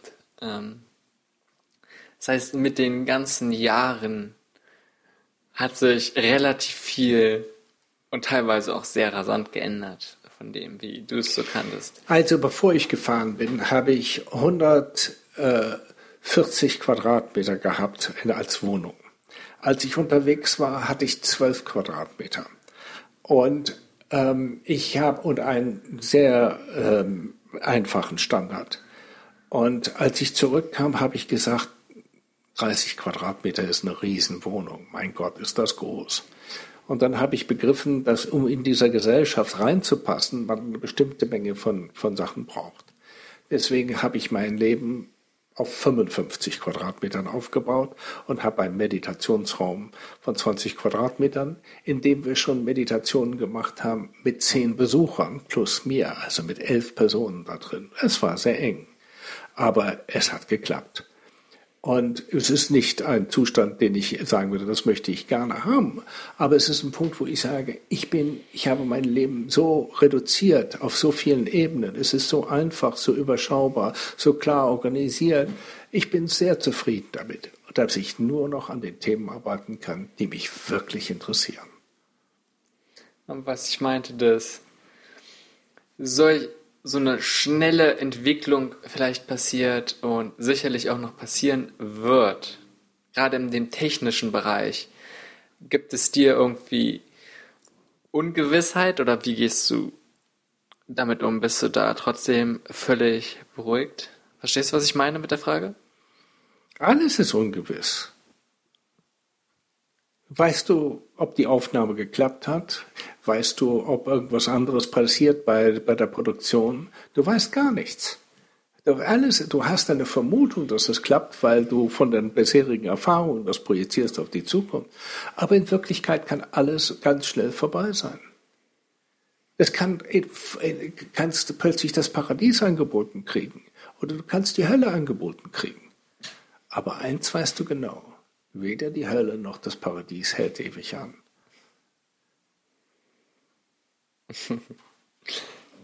Ich habe noch ein paar Fragen, die,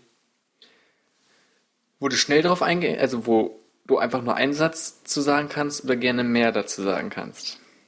Nur so, das kann, kann, kann eine einfache, ja, Satz einfach sein. Ähm, du willst die Weltformel in einem Satz zum Abschluss. Nein, für gar keine. Nein, darum meine ich ja. Du kannst es in einem Satz antworten, du kannst es aber auch natürlich in mehreren. Okay. Also du kannst dich auch länger antworten. Ähm, das, was ich beim Anfang meinte, dass ich die Chance auch nutzen möchte, so ein bisschen nicht nur über Meditation zu reden, sondern eben deine Erfahrung, die du damit gemacht hast. Und einfach wie deine Meinung zu bestimmten Sachen jetzt momentan einfach gerade ist. Und mich würde interessieren zum Beispiel, für welche drei Dinge im Leben bist du momentan am meisten dankbar?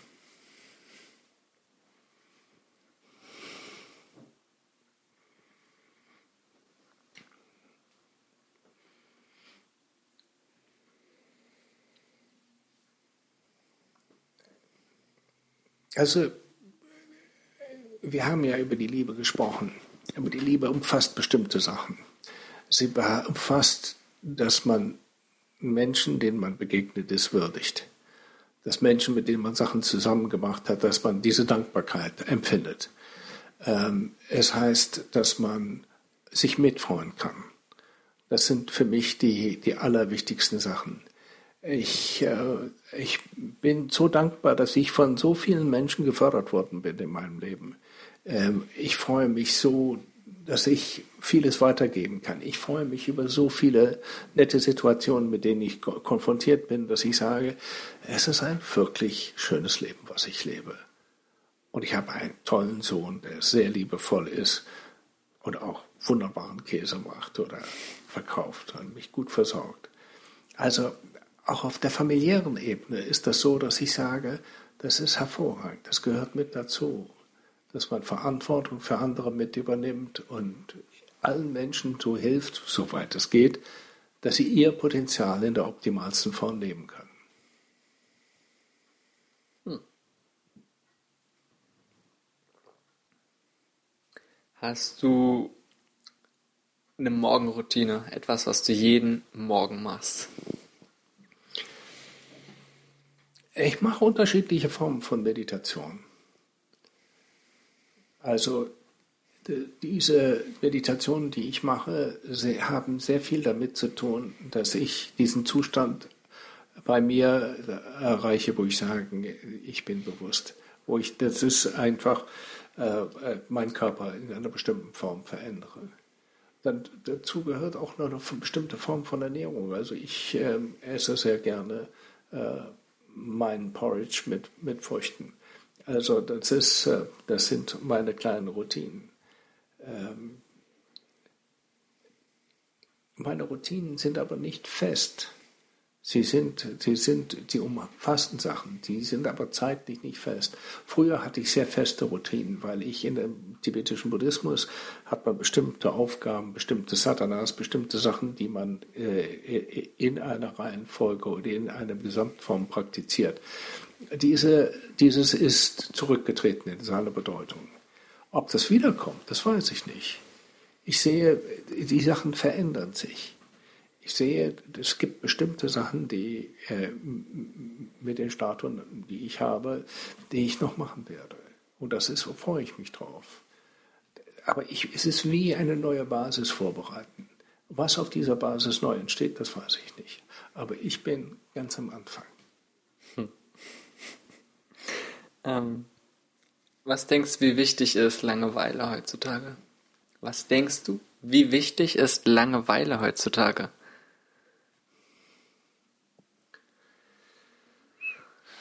Das ist eine ganz andere Frage. Langeweile heißt im Prinzip, ähm, äh, sich nicht dem hingeben müssen, was alles passiert. Also äh, Langeweile ist, äh, wie bei dem Amerikanischen, wie ich gelernt habe, äh, äh, FOMO heißt, Fear of Missing Out. Fear of Missing Out ist eine Krankheit heute, weil man sieht es, und das muss ich sagen, das ist eine der schrecklichsten Sachen, die ich hier in Deutschland gesehen habe. Es passiert ein Unfall und die Menschen blockieren die Unfallstelle, indem sie Fotos machen und sie sich selber dann, äh, weiß ich, das hochposten, um zu sagen, wir sind jetzt hier am Puls des Geschehens und blockieren dann eine Rettungsaktion. Ich weiß es nicht. Hat jeder, jeder auch äh, über Rettungsgassen auf Autobahnen gelesen. Das ist äh, Langeweile anders ausgedrückt. Es ist einfach eine nicht respektvolle Art, auf andere einzugehen, um, einfach nur das Gefühl zu haben, man ist äh, an einer sehr wichtigen Stelle, wo irgendetwas passiert. ohne Rücksicht auf Verluste. Ich würde sagen, unter dem Gesichtspunkt müsste man den Leuten äh, die Qualität von Langeweile, die Qualität der Langsamkeit wieder beibringen. Dass sie sagen, äh, wir haben keine Sorge, dass wir irgendwas verpassen. Wir können alles zu jeder Zeit haben. Ich brauche es nicht jetzt. Ich brauche in diesem Gespräch haben wir unsere Handys nicht an. Ich brauche sie nicht immer anzuhaben. Wenn ich mich auf etwas einlassen will, kann ich das nicht. Wenn ich mich auf etwas einlassen will, ist Langeweile ein natürlicher Bestandteil des Lebens. Weil Langeweile kein Problem ist. Es heißt einfach nur, es ist okay.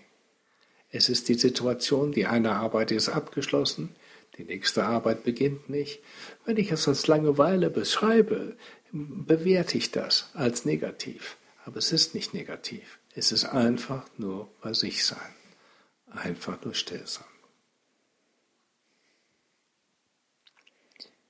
Welche Hoffnung hast du mit der Zeit aufgegeben?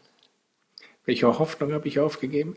Dass ich in diesem Leben ähm, äh, viel Geld haben werde. Und die, die Hoffnung ist, äh, aber es ist nicht, nicht richtig zu sagen, ist eine Hoffnung. Es ist eine Vorstellung, die von der Gesellschaft kommt, dass man viel Geld braucht, um glücklich zu sein. Und ich habe das Gefühl der Üppigkeit auf ganz anderen Ebenen. Also es ist ein, ich, ich empfinde mein, Life, mein Leben als, als ein üppiges Leben. Ich habe unendlich viele Sachen, die unendlich schön sind und es kommt immer völlig unerwartet noch irgendetwas hinzu. Also von daher, äh, so, es ist, äh, wenn man sagt, feste Vorstellungen kann man aufgeben, das ist gut. Es kommt alles. Wenn du von Vorstellungen gibst, die man aufgeben kann, was wird dir im Laufe des Alters immer weniger wichtig und was wird dir wichtiger?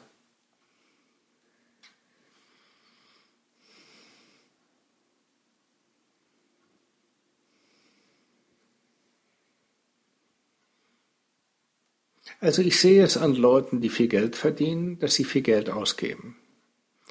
Und ähm, um mit harter Arbeit umzugehen, hat man das Gefühl, man braucht Belohnung. Man muss sich was Gutes gönnen. Eine gute Reise, einen guten Anzug, ein schönes Kleid, eine, ein tolles Auto. Und das ist, ähm, kann man verstehen, weil es hilft, diese, diesen Druck, den man, äh, unter, unter dem man ständig lebt, äh, zu kompensieren. Und ich habe ähm, dieses Bedürfnis überhaupt nicht mehr. Das ist ein, ein Punkt, wo ich sagen kann, es ist ja unglaublich, ähm, dass ich ein paar Hemden hier eingelagert habe und das Gefühl habe, ich brauche in meinem Leben nie wieder ein Hemd zu kaufen. So viele Hemden habe ich heute, weil ich Hemden von der Reise hatte und dann noch ein paar Hemden hier gelassen habe. Es ist so toll. Es ist, äh, ich brauche nichts. Ich meine, diese, diese Wohnung, die ich habe, hat alles, was ich brauche. Und ich bin so zufrieden damit. Ich habe kein Bedürfnis. Über materielle Dinge kann ich nämlich nicht, nicht glücklicher machen. Wenn mein Computer nicht funktioniert, in, in der Tat, dann würde ich mir einen neuen wünschen. Aber im, im Moment funktioniert das alles blendend. Aber ein Auto brauche ich nicht. Ich bin in Berlin. BVG, hervorragend. Fahrrad, unglaublich. In der Kombination komme ich durch alle Wetterarten hervorragend durch. Was würdest du deinem 20-jährigen Ich empfehlen? Was? Was würdest du deinem 20-jährigen Ich empfehlen?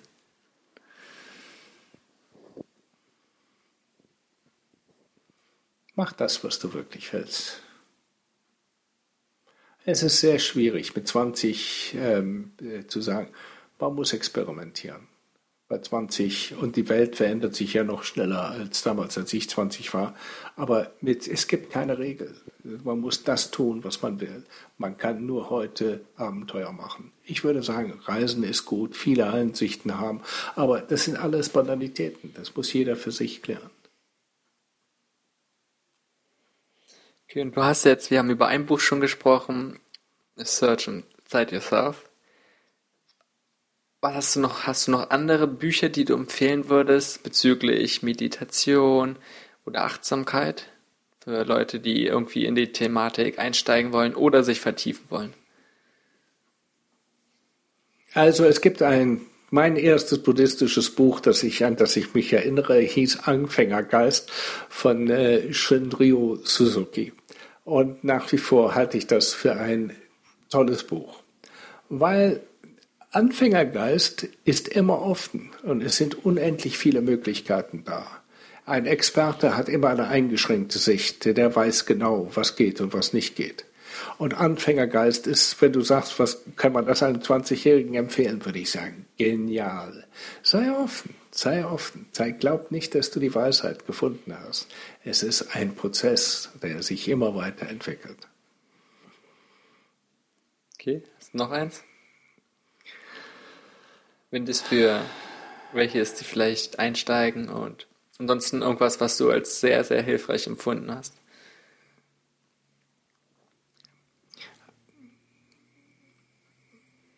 Hm.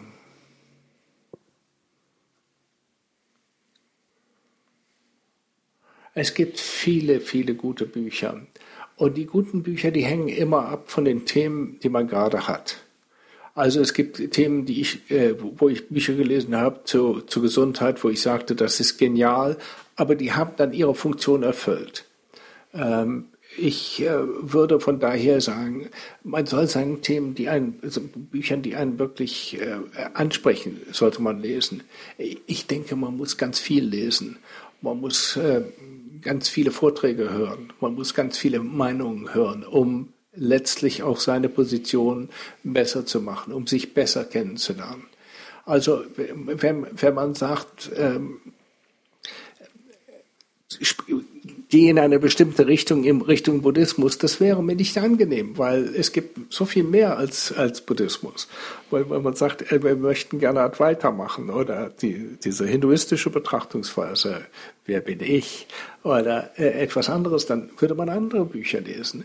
Und wenn man sagt, mein Gott, ähm, äh, wenn ich Gerald Hüther lese, würde ich sagen, das sind auch gute Bücher sollte man ein Buch von Gerald Hüther lesen oder ein paar Vorträge von ihm auf YouTube hören.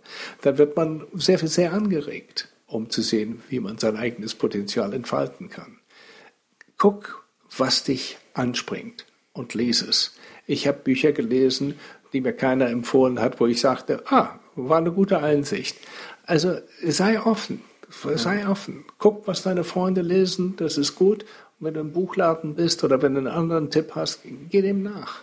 Geh dem nach. Meinst du, man muss viel lesen, viel hören, viel annehmen in dem Sinne oder eher loslassen und es geht darum, wenig ja, zu reduzieren? Also das ist ähm, im, im im Buddhismus, äh, ich sag, sagt man, im tibetischen Buddhismus gibt es vier oder fünf Schulen, je nachdem, wie man sie zählt. Und dann sagt man, diese sind mehr die Gelehrten, die wollen alles auseinandernehmen. Da muss man ganz hart studieren und da muss man das machen. Und das sind mehr die Meditierenden, die gehen eher in die Richtung, die sagen, die Theorie ist nett, aber die Praxis ist das Wichtigste. Also ich glaube, jeder muss für sich seine Balance finden, indem er eine Mischung macht von dem einen und von dem anderen anderen. Wenn man nur Theorie macht, wird man nirgendwo hinkommen. Wenn man nur Praxis macht, kann es sein, dass man irgendwo hinkommt. Aber wenn man nicht das Verständnis hat äh, für, die, für die Basis, wo das herkommt, dann ist das äh, sicherlich ein Verlust. Es, es, gibt geniale Leute, die nur die eine Richtung und nur die andere Richtung gegangen sind. Also insofern würde ich sagen, also auch da ist ein Spektrum. Aber ich würde doch wirklich empfehlen, in, in, in diese Richtung zu gucken.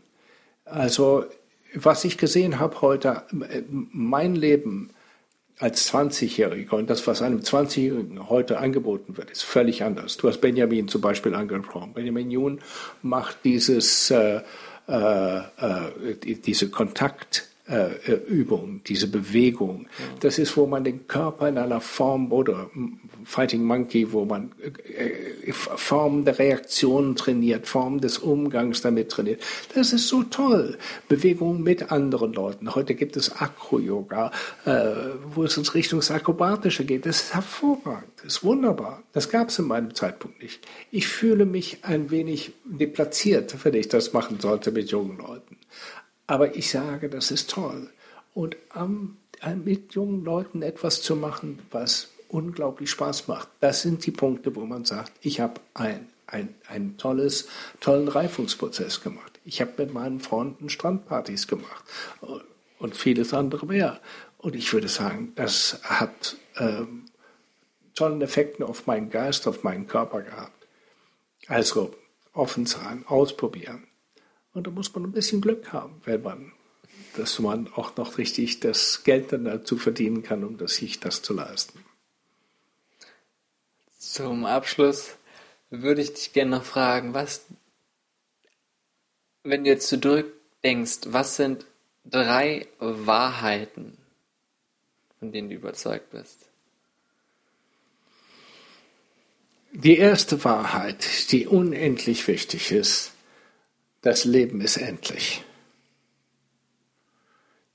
Daraus richtet sich dein ganzes Leben. Alles, was du nicht gemacht hast, kannst du nicht machen.